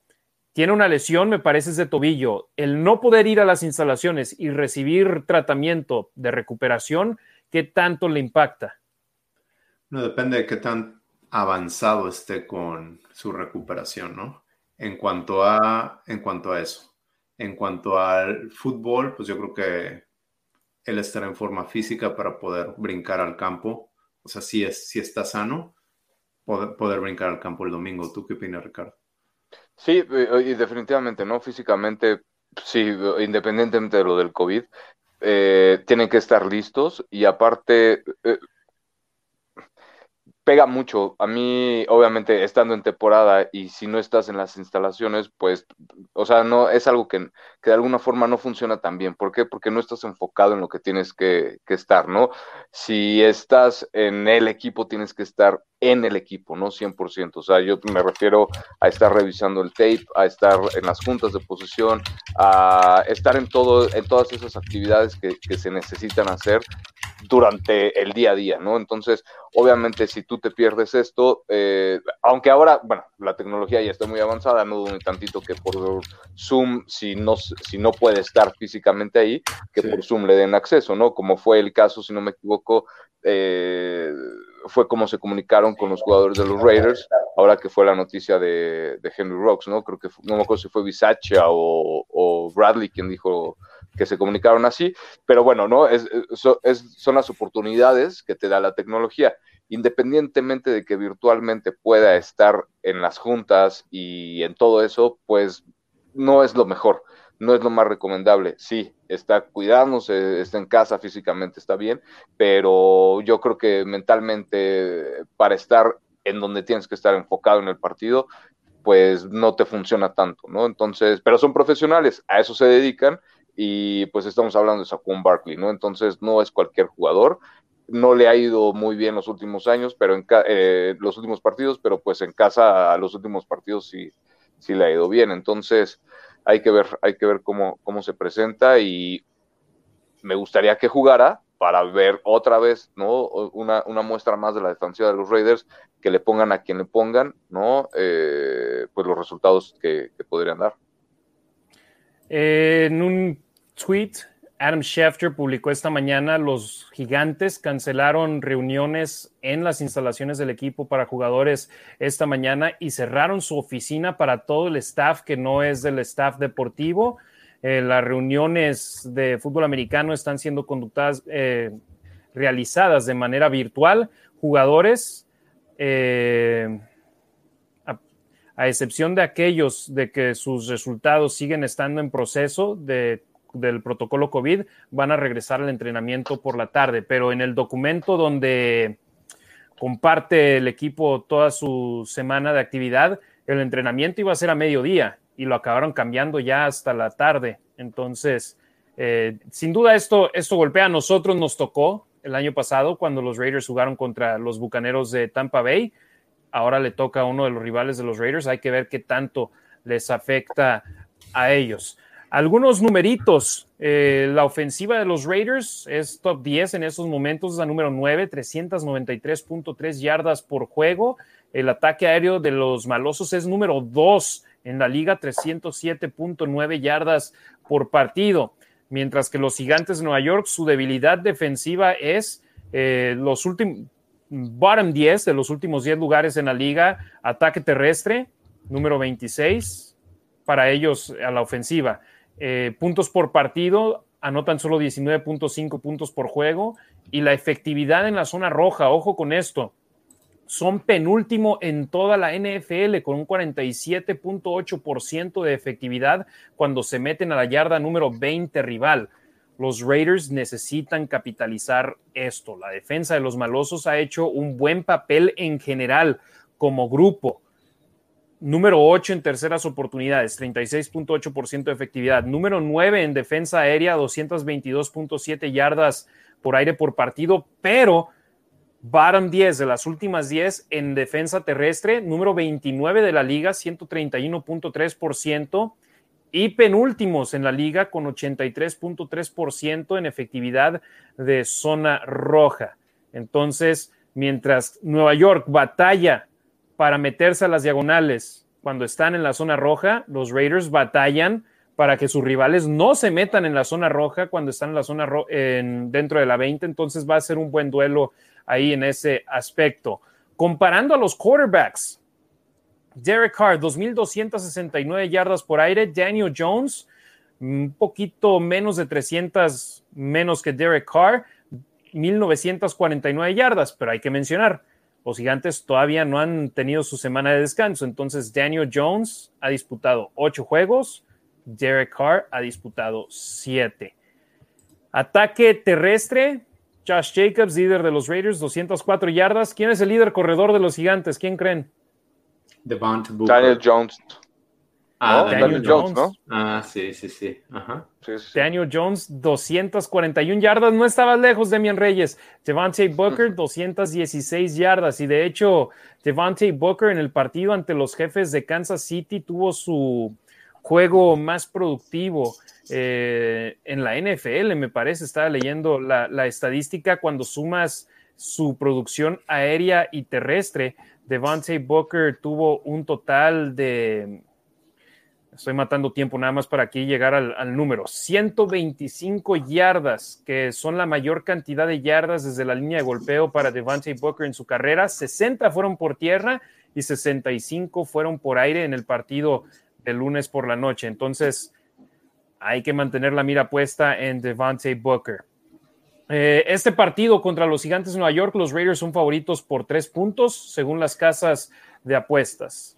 La línea no se movió, ¿eh? Yo esperaba que se moviera algo. Entiendo, entiendo más o menos cómo funciona. Veo que no se mueve mucho la línea ni, ni cuando faltan quarterbacks, con excepción de Aaron Rodgers y la de los Chiefs. Pero... y, esta semana también con Arizona. ¿No va a jugar?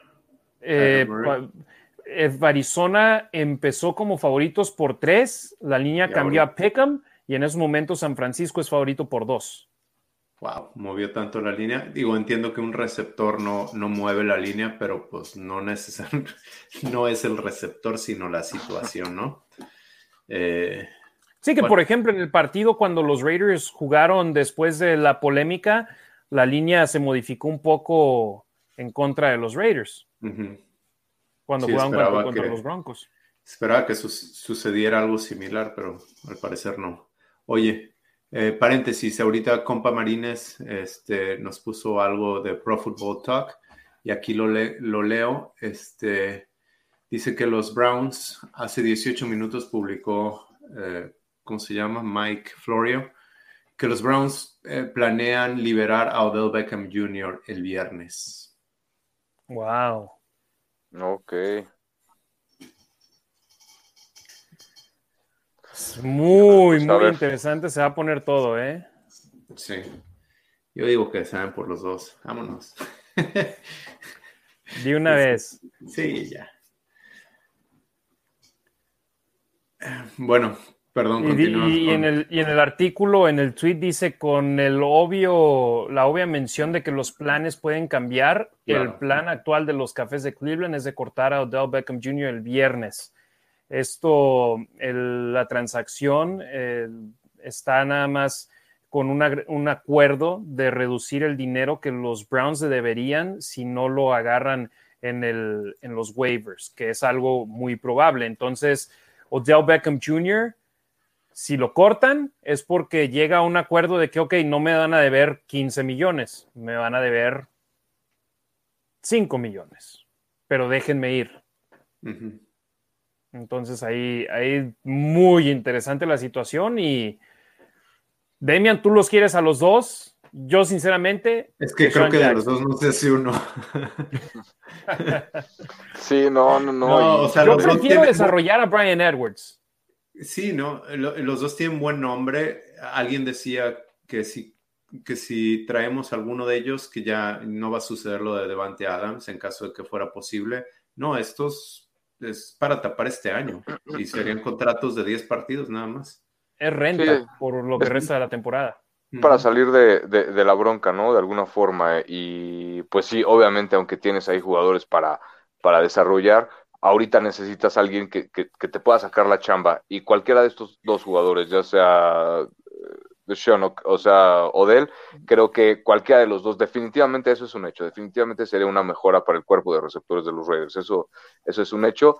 Sería, yo creo, igual la, la solución para esta temporada en lo que se desarrollan los otros receptores, pero híjole, no sé, a mí definitivamente no me agrada tanto la idea de, Odell por, por este tema de, ser diva. Problemático. No, pues exacto. no, sabes sí, no, no, no, no. Entonces, prefiero a alguien más tranquilo con, a lo mejor con experiencia, como de Sean, que, que alguien que te pueda llegar, no sé, a afectar también el vestidor de otra forma, ¿no? Que obviamente es lo que menos necesitas ahorita.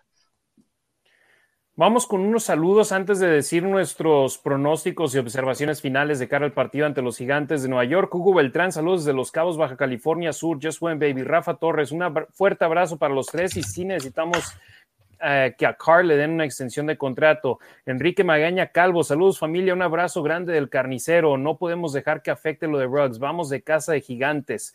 Carlos Ortega, creo que va a afectar mucho anímicamente lo que pasó. Espero equivocarme. Hugo Beltrán, Raiders tiene con qué ganarle a Giants y de paso aprovechar el bache en que se encuentra Kansas City. Rodrigo Trujillo, Miranda opina, los Raiders tienen que estar listos para ganar. Compa Marines, Cleveland lanza suelta OBJ el viernes, cierto. Hugo Beltrán, ¿qué opciones hay para suplir la salida de Ruggs? Ya hablamos al respecto eh, prácticamente en, todo el programa. Eh, Toño Granadino ya nos dio su pronóstico, dice 37-3. Eh, Hugo Beltrán, el equipo se ve unido, por lo tanto no creo que OBJ sea una buena decisión. Y Rudy Alvarado le responde a Tavos, sí, de que es problemático OBJ. Enrique Magaña Calvo, lo que pasó con Ruggs no puede ni debe de afectar en el plan de juego de los demás. Hay que aprovechar las carencias de los gigantes y seguir motivados. Saludos desde el carnicero.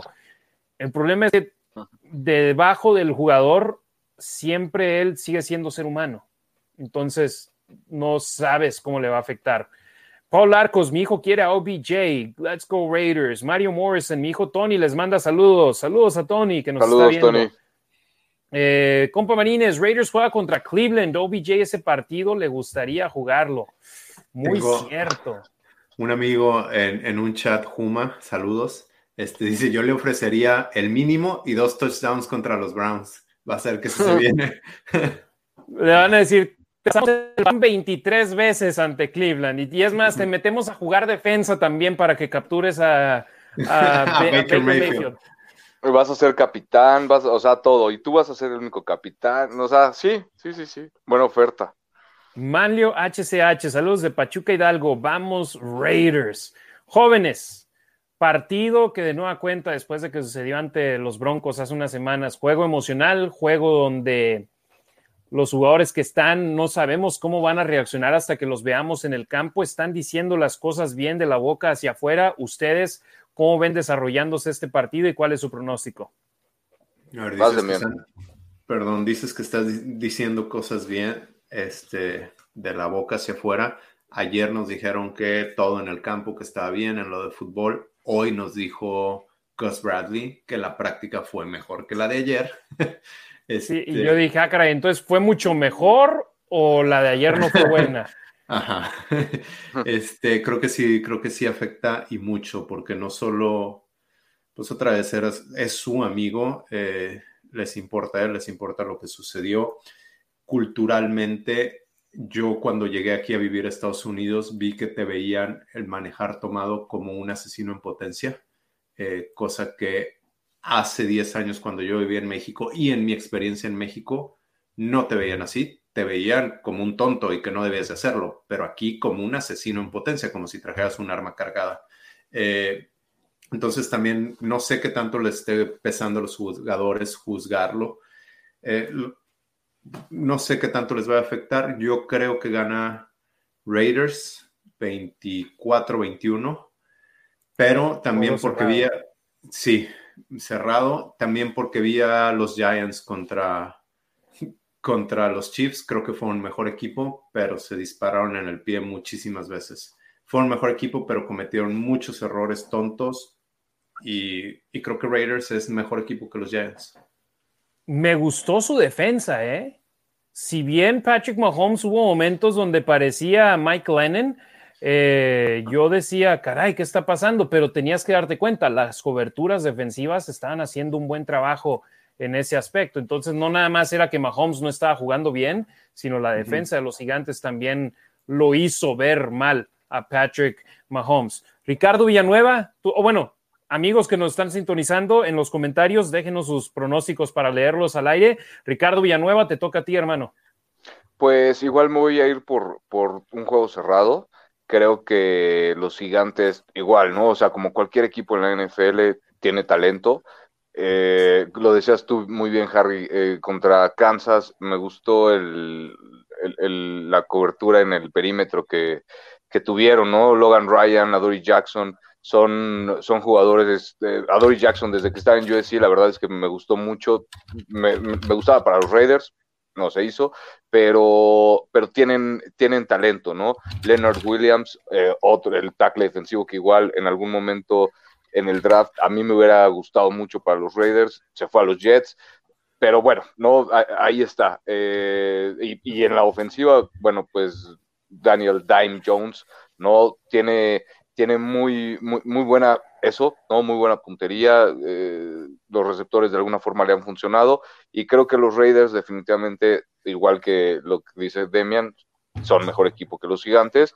Y me voy a ir por un por un 17, 21-17 Raiders.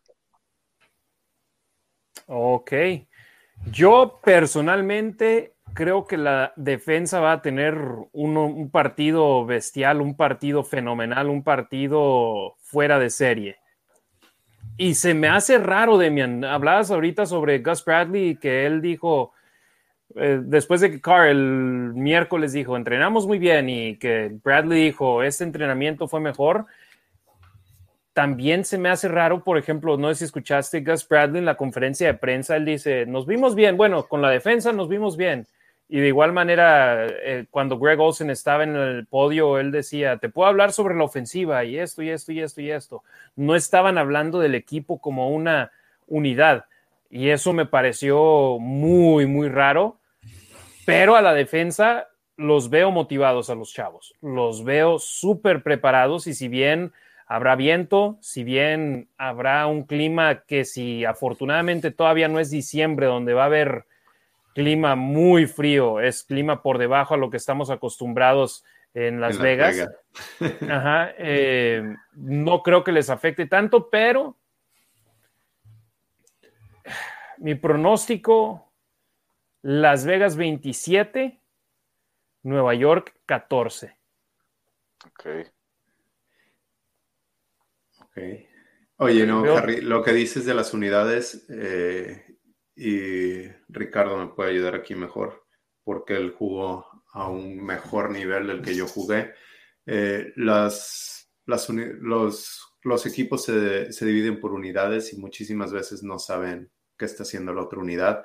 De hecho, cuando sucedió lo de Gruden y Carl Nassib no estuvo, dijo Carl, me vengo enterando, no sabía. O sea, cada quien está en sus juntas y trabaja por, por su lado, entonces... Sí, que Nassib pidió el día libre. Ajá, me parece, me parece normal que no sepan lo que está pasando con la defensa. No, no, no, pero yo simplemente lo, que digo es de que se me hace raro que pocas veces lo han hecho en los en las conferencias de prensa donde digan, bueno, nosotros, los de la defensa, esto, nosotros, los de la ofensiva, esto. A pesar de que, por ejemplo, llevas a un coordinador y obviamente es o el coordinador ofensivo o el defensivo y pues el de equipos especiales de repente iba, pero ahora es el head coach. Se me hizo raro, pero simplemente ahí la dejo, la dejo al costo. Entonces, no, y eso es, perdóname, Harry, y es entendible, ¿no? Totalmente lo que dice Demian, ¿no? En, el equipo tú estás enfocado en ofensiva, comes, duermes, viajas con, con tu unidad ofensiva, ¿no? Con tu unidad defensiva, y de alguna forma por eso los tienen un poquito separados en ese aspecto, aparte de que pues obviamente tienen que ser muy mesurados en, en lo que digan, ¿no? Entonces, pues igual, ahí lo dejo. Nuestros pronósticos, Demian Reyes 24-21 Raiders, ¿verdad? Sí. A ver, de todos los, que están aquí en línea y ustedes dos, ninguno ha elegido en contra de Raiders. Vienen juegos contra Kansas, vienen juegos contra Cowboys. ¿Alguna vez van a elegir o, no? te adelanto, Demian. La neta, la neta, yo no. La neta, yo no. Desde el principio de temporada dijeron que estaba de flan y que era el profesor Barco. Me sigo en ese barco, ¿eh? La neta es que yo, yo, yo sí le veo. Quiero que ganen todo. Quiero que ganen todo. No me importa es que Todos queremos que ganemos sí, claro, todos. Claro, Pero... por ejemplo, después de ver a Kansas City el lunes, como los vimos, no creo que me parece alocada la idea de decir los Raiders deben de ganar. Y es más, después de ver ese juego, que por cierto es el primer partido de la NFL esta temporada, que no es de los Raiders, que veo completo, yo dije, vamos a estar 7 y 2. Después de ver ese juego dije, vamos a estar 7 y 2. y después vino todo el drama. Después de amanecer. sí. después de amanecer dije, ay, ah". Entonces, Demian 24-21 Raiders, Ricardo 21-17 Raiders y un servidor 27-14 Raiders, que por cierto detendría una racha de juegos anotando 30 o más puntos para el conjunto maloso, si efectivamente se quedan debajo de esos dígitos. César Tejeda, Raiders 34-17 gigantes. George Fierro, Raiders 34-21 gigantes. Héctor Montoya Berrio, 31-17 ganan los Raiders. Ellos sí dicen que de 30 o más, ¿eh? Phil Core dice, traigan de vuelta a Crabtree. No es cierto, ya no. Enrique Magaña Calvo, Carnicero saluda, 34-14, Go Raiders. Paul Arcos, Raiders 40, Gigantes 27. Los factores anímicos siempre son factores, pero mi pronóstico 27-18 Raiders dice Rodrigo, Rodrigo Trujillo. Luis Reyes ganan los Raiders. A ver, ¿dónde queda su pronóstico? ¿Dónde quedaste, Luis Reyes? Ganan los Raiders 27-17. Compa Marines, Carbataña en clima frío. Raiders 21, Gigantes 19. Luis Ávila, si llegara Odell Beckham Jr., ¿qué dorsal agarraría si el 13 lo tiene Renfro? Pues jugó con el 3 en LSU. ¿Y quién tiene el 3 en Raiders? Nadie. Lo tenía Peterman, ¿no? Creo. Ah, sí, Peterman. Pero está en el equipo de práctica, sí, con una lanita. No, Peterman está así, cruising. Imagínate que le den una lana. ¿Cuánto, cuánto quieres? Dame donas unas vacaciones. Sí, unas vacacioncitas ahí con, mi esposa. Jair Monroe, Gigantes 17, Raiders 27, Striker Sack, Raiders 28 a 14, Ricardo Estrada, ganamos 34-21, Luis Ávila, Raiders 30, Gigantes 15, Kevin Ayala, mi pronóstico es 27-10, The Autumn Wind is the Raiders. César Tejeda, todos los equipos que, se han, que han enfrentado hasta ahora a los Chiefs le han jugado muy bien a la defensa, pero saben el sistema ofensivo, por eso todos los han jugado bien, va a la, a la ofensa. Y sí, la debilidad de Kansas City sin duda en esos momentos es su defensiva. Y yo a Patrick Mahomes, por más mal que se vea en un partido, no voy a decir ya se acabó Patrick Mahomes. Necesitas respetarlo. Rodrigo Trujillo, los factores anímicos siempre son factores que pesan, como dice Harry, 21-17 Raiders. Miguel Ángel Esquivel Becerril gana Raiders 33-17. Charlie Martínez, 37-10 ganan mis Raiders. Enrique Magaña Calvo, saludos a los tres. El carnicero les manda abrazos, gracias por informar por esta, esta manera, son grandes. 34-17 Go Raiders. Isaac Swaller, Mullen aún no tendrá juego 27-10. No he escuchado nada de que esté entrenando. Sigue, sigue. A ver, los que están en el en la lista de IR. Reserve, IR, no, no ER, no ER, ER. Emergency Room. sigue Damon Arnett, que puede regresar. Nick Bowers también. Derek Carrier, creo que ya se le acabó la temporada. Denzel Good, también se le acabó la temporada. Rich Incognito, que decían que iba a ser esta semana cuando regresara. Ya dijeron que a lo mejor la siguiente, quién sabe. Nicholas Morrow no se sabe nada, Trayvon Mullen Jr. no se sabe nada y Roderick Teamer no se sabe nada. Y hay que mencionarlo, obviamente porque el tema del día el miércoles en la conferencia de prensa no era lo deportivo, no se le preguntó a Rich Bisaccia sobre los jugadores lesionados. Aparte de estos jugadores en la lista IR, todos los demás jugadores de los Raiders tienen luz verde. Todos los que están en el roster activo de 53, no, en el reporte del día de hoy ya están limpios y esperemos así sigan después de mañana. Roberto Strempler, Raiders 27-21, Gigantes. Roberto Fernández, presentes a Totonilco, el Alto Jalisco, imperdibles cada jueves. Saludos a los tres y un fuerte abrazo.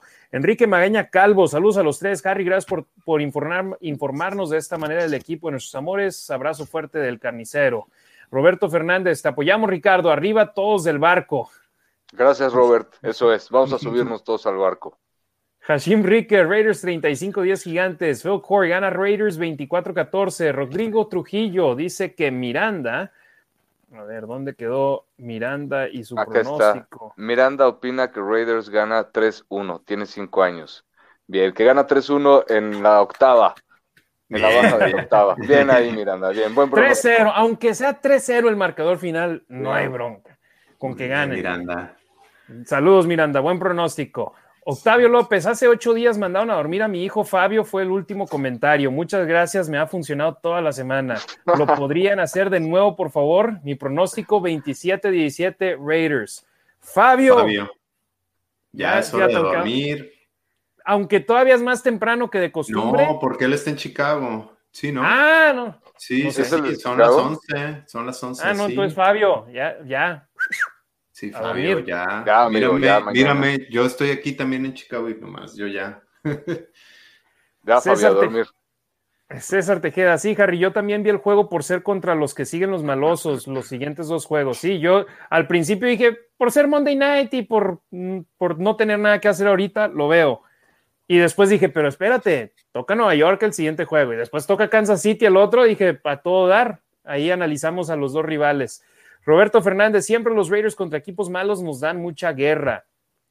Es un pecado capital de los Raiders que juegan al nivel de sus rivales. Esperemos en esta ocasión salgan y den todo, pero regresamos a las mismas. Fuerte golpe anímico el que recibieron esta semana. Eh, Andrés Aldana Correa desde Colombia, ganamos 37-12. Rorro Eligio, Raiders 30-17 ganan los malosos. Víctor Saúl Sánchez Ríos, Raiders 39-9 gigantes. Ganan los Raiders. César Reyes, saludos a mi brother desde Austin. Marco Rodríguez, que tengan un buen fin de semana. Saludos. Ah. ah, saludos. Saludos, César. Saludos a César. Marco, Marco Rodríguez, que tengan un buen fin de semana. Raiders 30, Gigantes 13. Roberto Strempler, me es imposible creer que van a perder. Para mí siempre pueden ganar. Luis Cruz Hijars, ganan Raiders 27-14. Go Raiders. Adrián Corona, Raiders 34-21 Nueva York. Saludos, excelente programa, hermanos. J. Guillermo. Mm, ¿Dónde quedó Guillermo? J. Guillermo Bárcena García. Perdón, adelante, adelante. O bueno, no, era ese, el comentario. Ganan Raiders 30 a 20. Go Raiders. Gabriela Ruiz, Raiders gane, pierdan o empaten. Eso es todo. Esa es mi madre. Mi papá, él, por llevar la contraria, le va a otros equipos. Mi mamá siempre de color negro y plata. Bien ahí. José Venegas, gana Raiders 24 y 16, go Raiders. Rosas, Tony, ¿qué ondas con el OBJ? Ahora sí, parece que lo van a cortar. Podría ser una opción en caso de que lo hagan. Héctor del Olmo, revelo hasta que los agarro en vivo. Un saludo a los tres, qué buen trabajo hacen. Muchísimas gracias, Héctor, que nos está viendo en YouTube. Misanthropy, saludos desde Honduras Nación. Excelente trabajo como siempre. Mi pronóstico 31-14 a favor de Raiders. Jesús Ariel Ibarra Ayala, los errores por concentración pueden afectar, pero no son factor. 27-21 para los negro y plata. Carlos Ortega, 24 17 Raiders. Enrique Magaña Calvo, oigan, la pregunta, ¿pasamos o no? La verdad, deben de. ¿Pasamos o no? Me imagino. A playoffs, ¿no? Supongo. Pues vamos a ver cómo les afecta esto. Yo digo que sí en el programa de la Nación, de la Nación, del lunes en 1460M, mi pregunta del día era, entrando a la semana número 9 como líderes divisionales, ¿cuáles son tus expectativas para los Raiders? Campeonato divisional, eh, entrar como comodín, marca positiva pero eliminados o marca negativa. La mayoría escogió entre las primeras dos opciones y muy pocos, es más, ninguno votó para marca negativa y muy pocos votaron para eliminados. ¿Ustedes qué, cuáles son sus expectativas en estos momentos? Mira, yo, yo de entrada me iría a comodín, ¿no? Mínimo. Creo que los primeros partidos que ganaron eh, a, equipos de la conferencia americana, perdón, les pueden ayudar mucho en, en, esa, en esa época. Entonces, de entrada yo, yo me iría por ahí. Obviamente, pues me encantaría que por fin los Raiders tuvieran el campeonato de la división, pero, pero no, o sea, no me, no me animaría a decir tanto de eso, ¿no? Que sí pueden entrar como de comodín, que pueden ser por ahí a lo mejor el caballo negro de la, de la conferencia americana, definitivamente lo, lo creo. Pero, pero hasta ahí me, me voy a, ahí sí me voy a medir un poquito. O sea, van a ganar todos, pero divisional. Pero, como digo. pero, como, exacto. Este, exacto. No sé, no sé, no sé qué va a pasar con el equipo. Eh, se han caído dos años seguidos en esta, en esta etapa. Ahorita están viendo, teniendo muchos problemas adentro, o sea, muchas dificultades. No lo sé. Eh, sí, sé y sí veía antes de esto eh, como el, no solo el campeonato divisional, sino la posición número uno de toda la AFC, lo veía o lo veo muy alcanzable. Vamos a ver qué pasa. Es que en estos momentos los Raiders son dueños de su destino. Sí, todo está, como dicen, todas nuestras en sus manos están frente a nosotros. Ajá, todo es alcanzable. Entonces, sí, y, y, ojo, esa encuesta la hice el lunes, previo al partido de Kansas City Nueva York, después de los juegos del domingo que la mayoría favorecieron a los Raiders, antes del problema que se dio el martes. Kevin Ayala, tengo una duda, ¿cómo se debe decir? ¿Las Vegas Raiders o los Las Vegas Raiders? En mi humilde opinión, en español, los Raiders de Las Vegas. En inglés, puedes decir Las Vegas Raiders. Pero los Las Vegas Raiders se me hace que suenan mal. Y en español es mejor los Raiders de Las Vegas. Jesús Gutiérrez Pérez. ¿Dónde quedaste, Jesús Gutiérrez? A ver, aquí estás. ¿Creen que le den jugadas a Waller de receptor abierto y poner a Moreau de ala cerrada? 38-20 ganan Raiders. Sí, seguro lo harán. seguro por los paquetes que manejaron, ¿no? Exactamente, sí, lo que trate de hacer, lo hemos hablado, este, poner mismatches, ayúdame Harry. Eh, sí, eh, duelos que favorezcan al equipo. Duelos disparejos, ajá, que, que favorezcan al equipo y entonces ahí cuando pones a Darren Waller con con un linebacker o, abres a Kenyan Drake de receptor también para agarrar un linebacker que no necesariamente es que esté jugando de receptor, sino estás tratando de, de buscar esos duelos disparejos para tomar ventaja. Mon Janes de Villanueva, saludos, mándenme saludos, besos al Rasgit. Saludos a, saludos a la patrona. A la patrona saludos, Mon, y gracias por, por prestárnoslo ya por dos horas y media otra vez. Eh, Rodrigo Trujillo, campeones visionales, me quedo con eso, Harry. Carlos Ortega, creo que Raiders sí pasa, pero solo insisto que no sea factor el tema Ruggs. Roberto Fernández, oye Harry, la playera de Ruggs que tienes de él firmada, de los pocos primeros picks buenos de Gruden, ojalá pronto encuentren resignación de lo que sucedió. Compa Marines, mejor pensar partido por partido con lo que nos pasó el año pasado, con lo que nos ha pasado este año, partido por partido, pero vamos Raiders. Y sí, yo de hecho, yo así soy. 1-0 cada semana esa es la meta y ese es lo que quiere el equipo.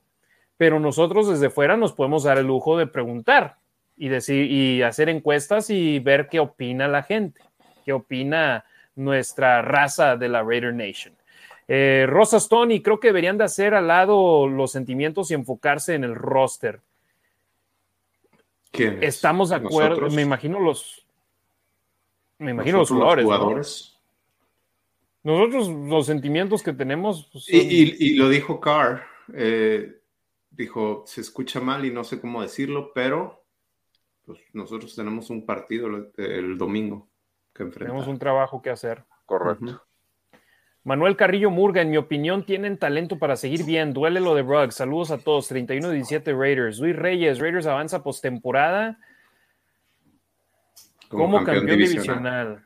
Rodrigo Trujillo, complementando lo que dice Demian, ahora el equipo se ve y se percibe muy, muy unido, completo y reafirmo, campeones divisionales. Venga, Ricardo, confía en el equipo. ¡Guga Gecko! Sí, no, hay alguien que confía aquí es Ricardo. Guga Gecko, un abrazote al buen Guga Gecko. Saludos carnales, hashtag Raider Nation for Life. Ricardo Villanueva, buenas noches y saludos a todos. Saludos, jefe, hasta Mérida. Buenas noches. Héctor del Olmo Revelo, creo que le podrán ganar a los gigantes sin ningún problema. El verdadero reto son los siguientes tres partidos: Chiefs, Bengals y Cowboys. Ahí tendremos más claro a lo que podrían alcanzar.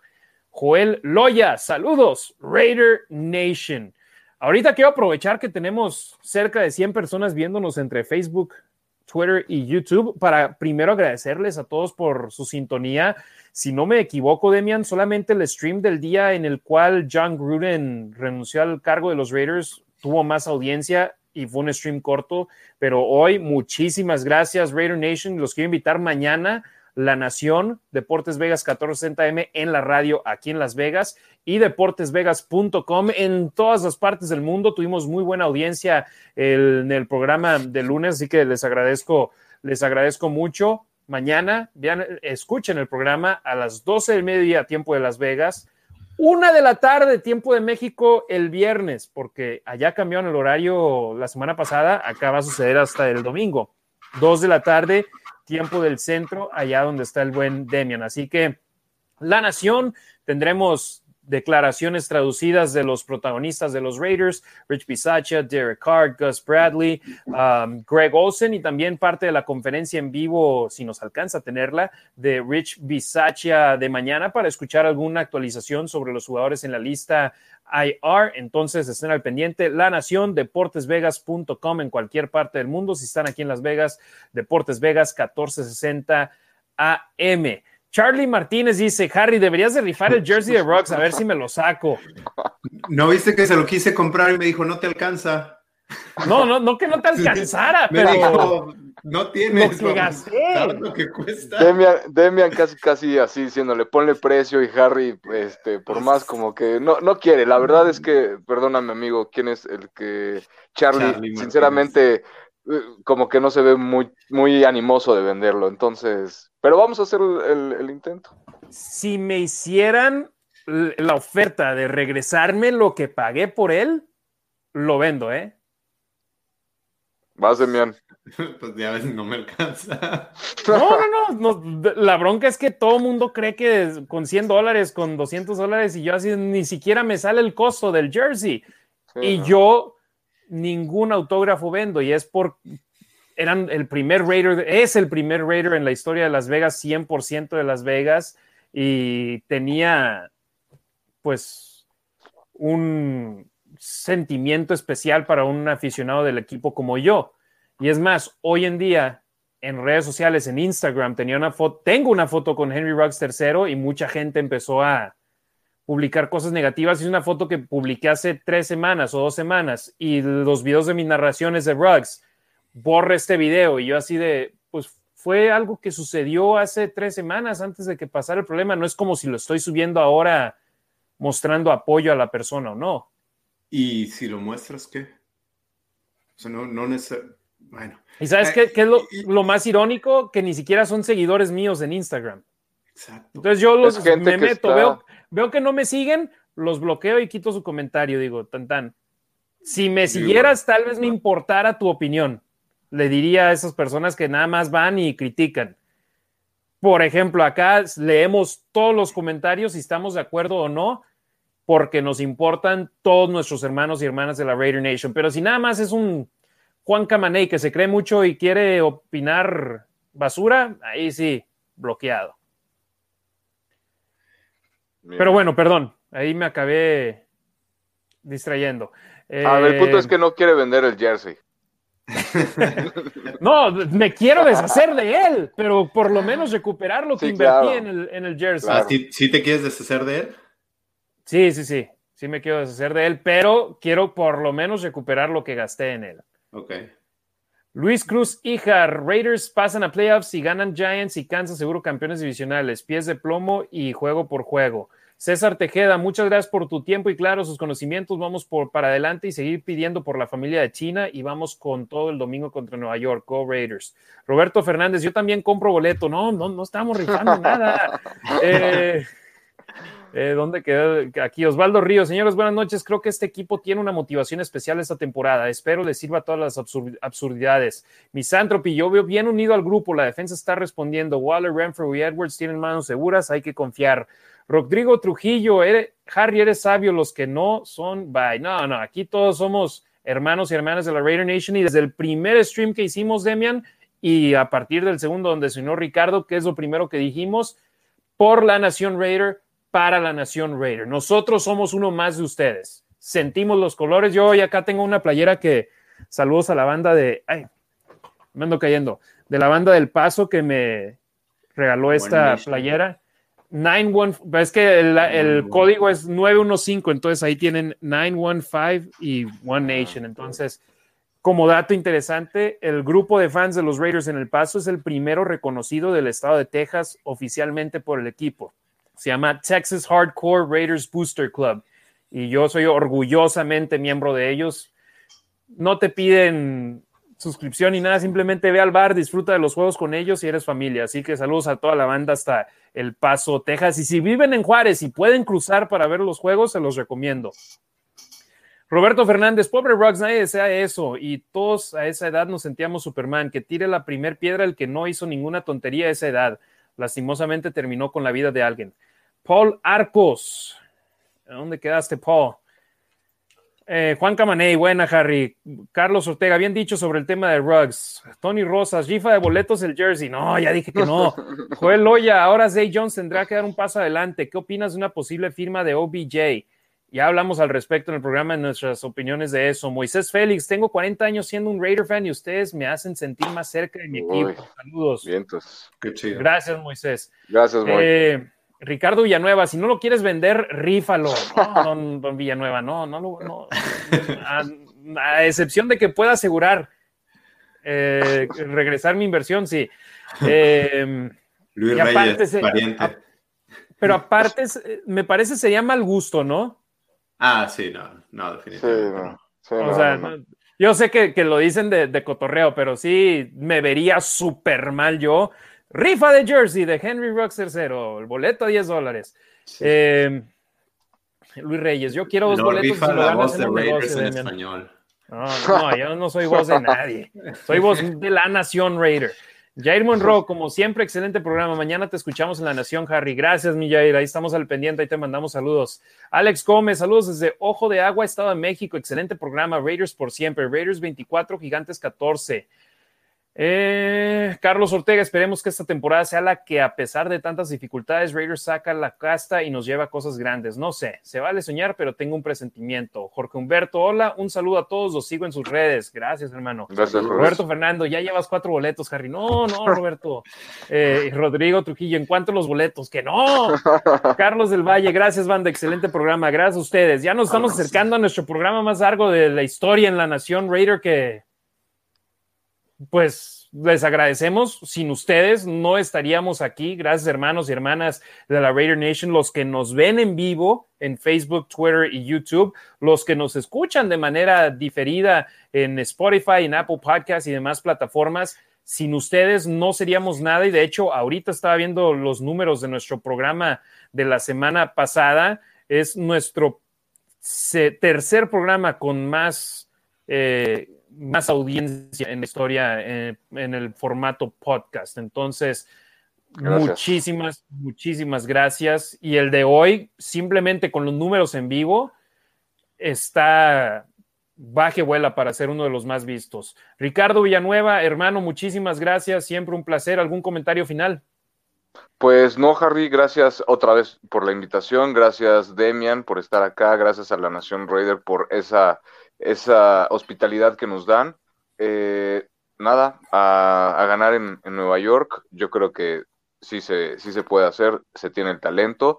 Es cuestión de seguir con esa fortaleza eh, mental que, que, han, que, han que, se ha generado, que han demostrado y pues, pues tienen todo, ¿no? Para ganar. Ahí estamos a mitad de, de temporada entonces vienen del Bay y ya, ¿no? Ya no tienen más descanso.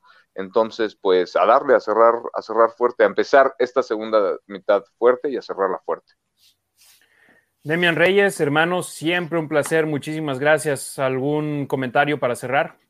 Sí, yo quiero agradecer a todos los que se unieron a la transmisión y a los comentarios. Fue un programa difícil, pero lo hicieron mucho más fácil, terminó en risas y además también por la prudencia, por la prudencia y se nota que estamos entre gente pensante y que también, pues que siente, ¿no? Porque pues, bueno, ya lo tocamos, pero lo hicieron mucho más fácil, lo hicieron mucho más sencillo y al final terminamos, terminamos bien con risas, aunque a lo mejor ya los puse abajo. No, al contrario, muchísimas gracias por todo, fue mucho más sencillo. Y durante la semana, Demian, leímos algunos comentarios que no fueron tan prudentes a partir del martes. Afortunadamente hoy todos estuvieron en una muy buena línea y les agradecemos eso. Sí, pero es gente detrás de, bueno, mi, cuenta de, Twitter de Raiders está detrás de, este, de un logo, pero muchísimas es, gente que sin seguidores, que se esconden. Eh, desafortunadamente, ahorita hablabas de Cliff Branch.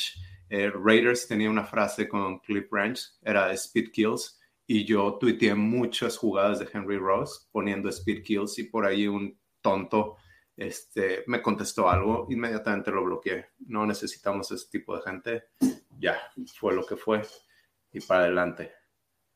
Exacto, pero a todos ustedes que nos sintonizaron hoy, gracias por hacer este programa uno menos complicado de lo que fue. No fue, no fue, no fue fácil hacer este, este programa hoy, pero gracias a ustedes fue cable para nosotros y les agradecemos en demasía esto. Primer programa de radio 100% Raiders, 100% en español, deportesvegas.com, 12 del mediodía, tiempo de Las Vegas, tiempo del Pacífico, una tarde, tiempo de la Ciudad de México mañana y para el en Chicago a las 2 de la tarde. Entonces ahí estamos al pendiente. Demian Ricardo, Muchísimas gracias, Raider Nation. Muchísimas gracias a nombre de Demian Reyes, a los Raiders Info. Síganlo en Twitter, a nombre de Ricardo Villanueva, arroba Rasgit en Instagram y en Twitter. Soy Harry Ruiz. Tenemos una cita la próxima semana en La Nación Raider, jueves 6:45 de la tarde, tiempo de Las Vegas. 8:45 de la noche, tiempo del centro y la Ciudad de México. Así que estén al pendiente. Muchísimas gracias, tengan un excelente fin de semana y venga Raiders a ganar el domingo ante los gigantes de Nueva York. Buenas noches.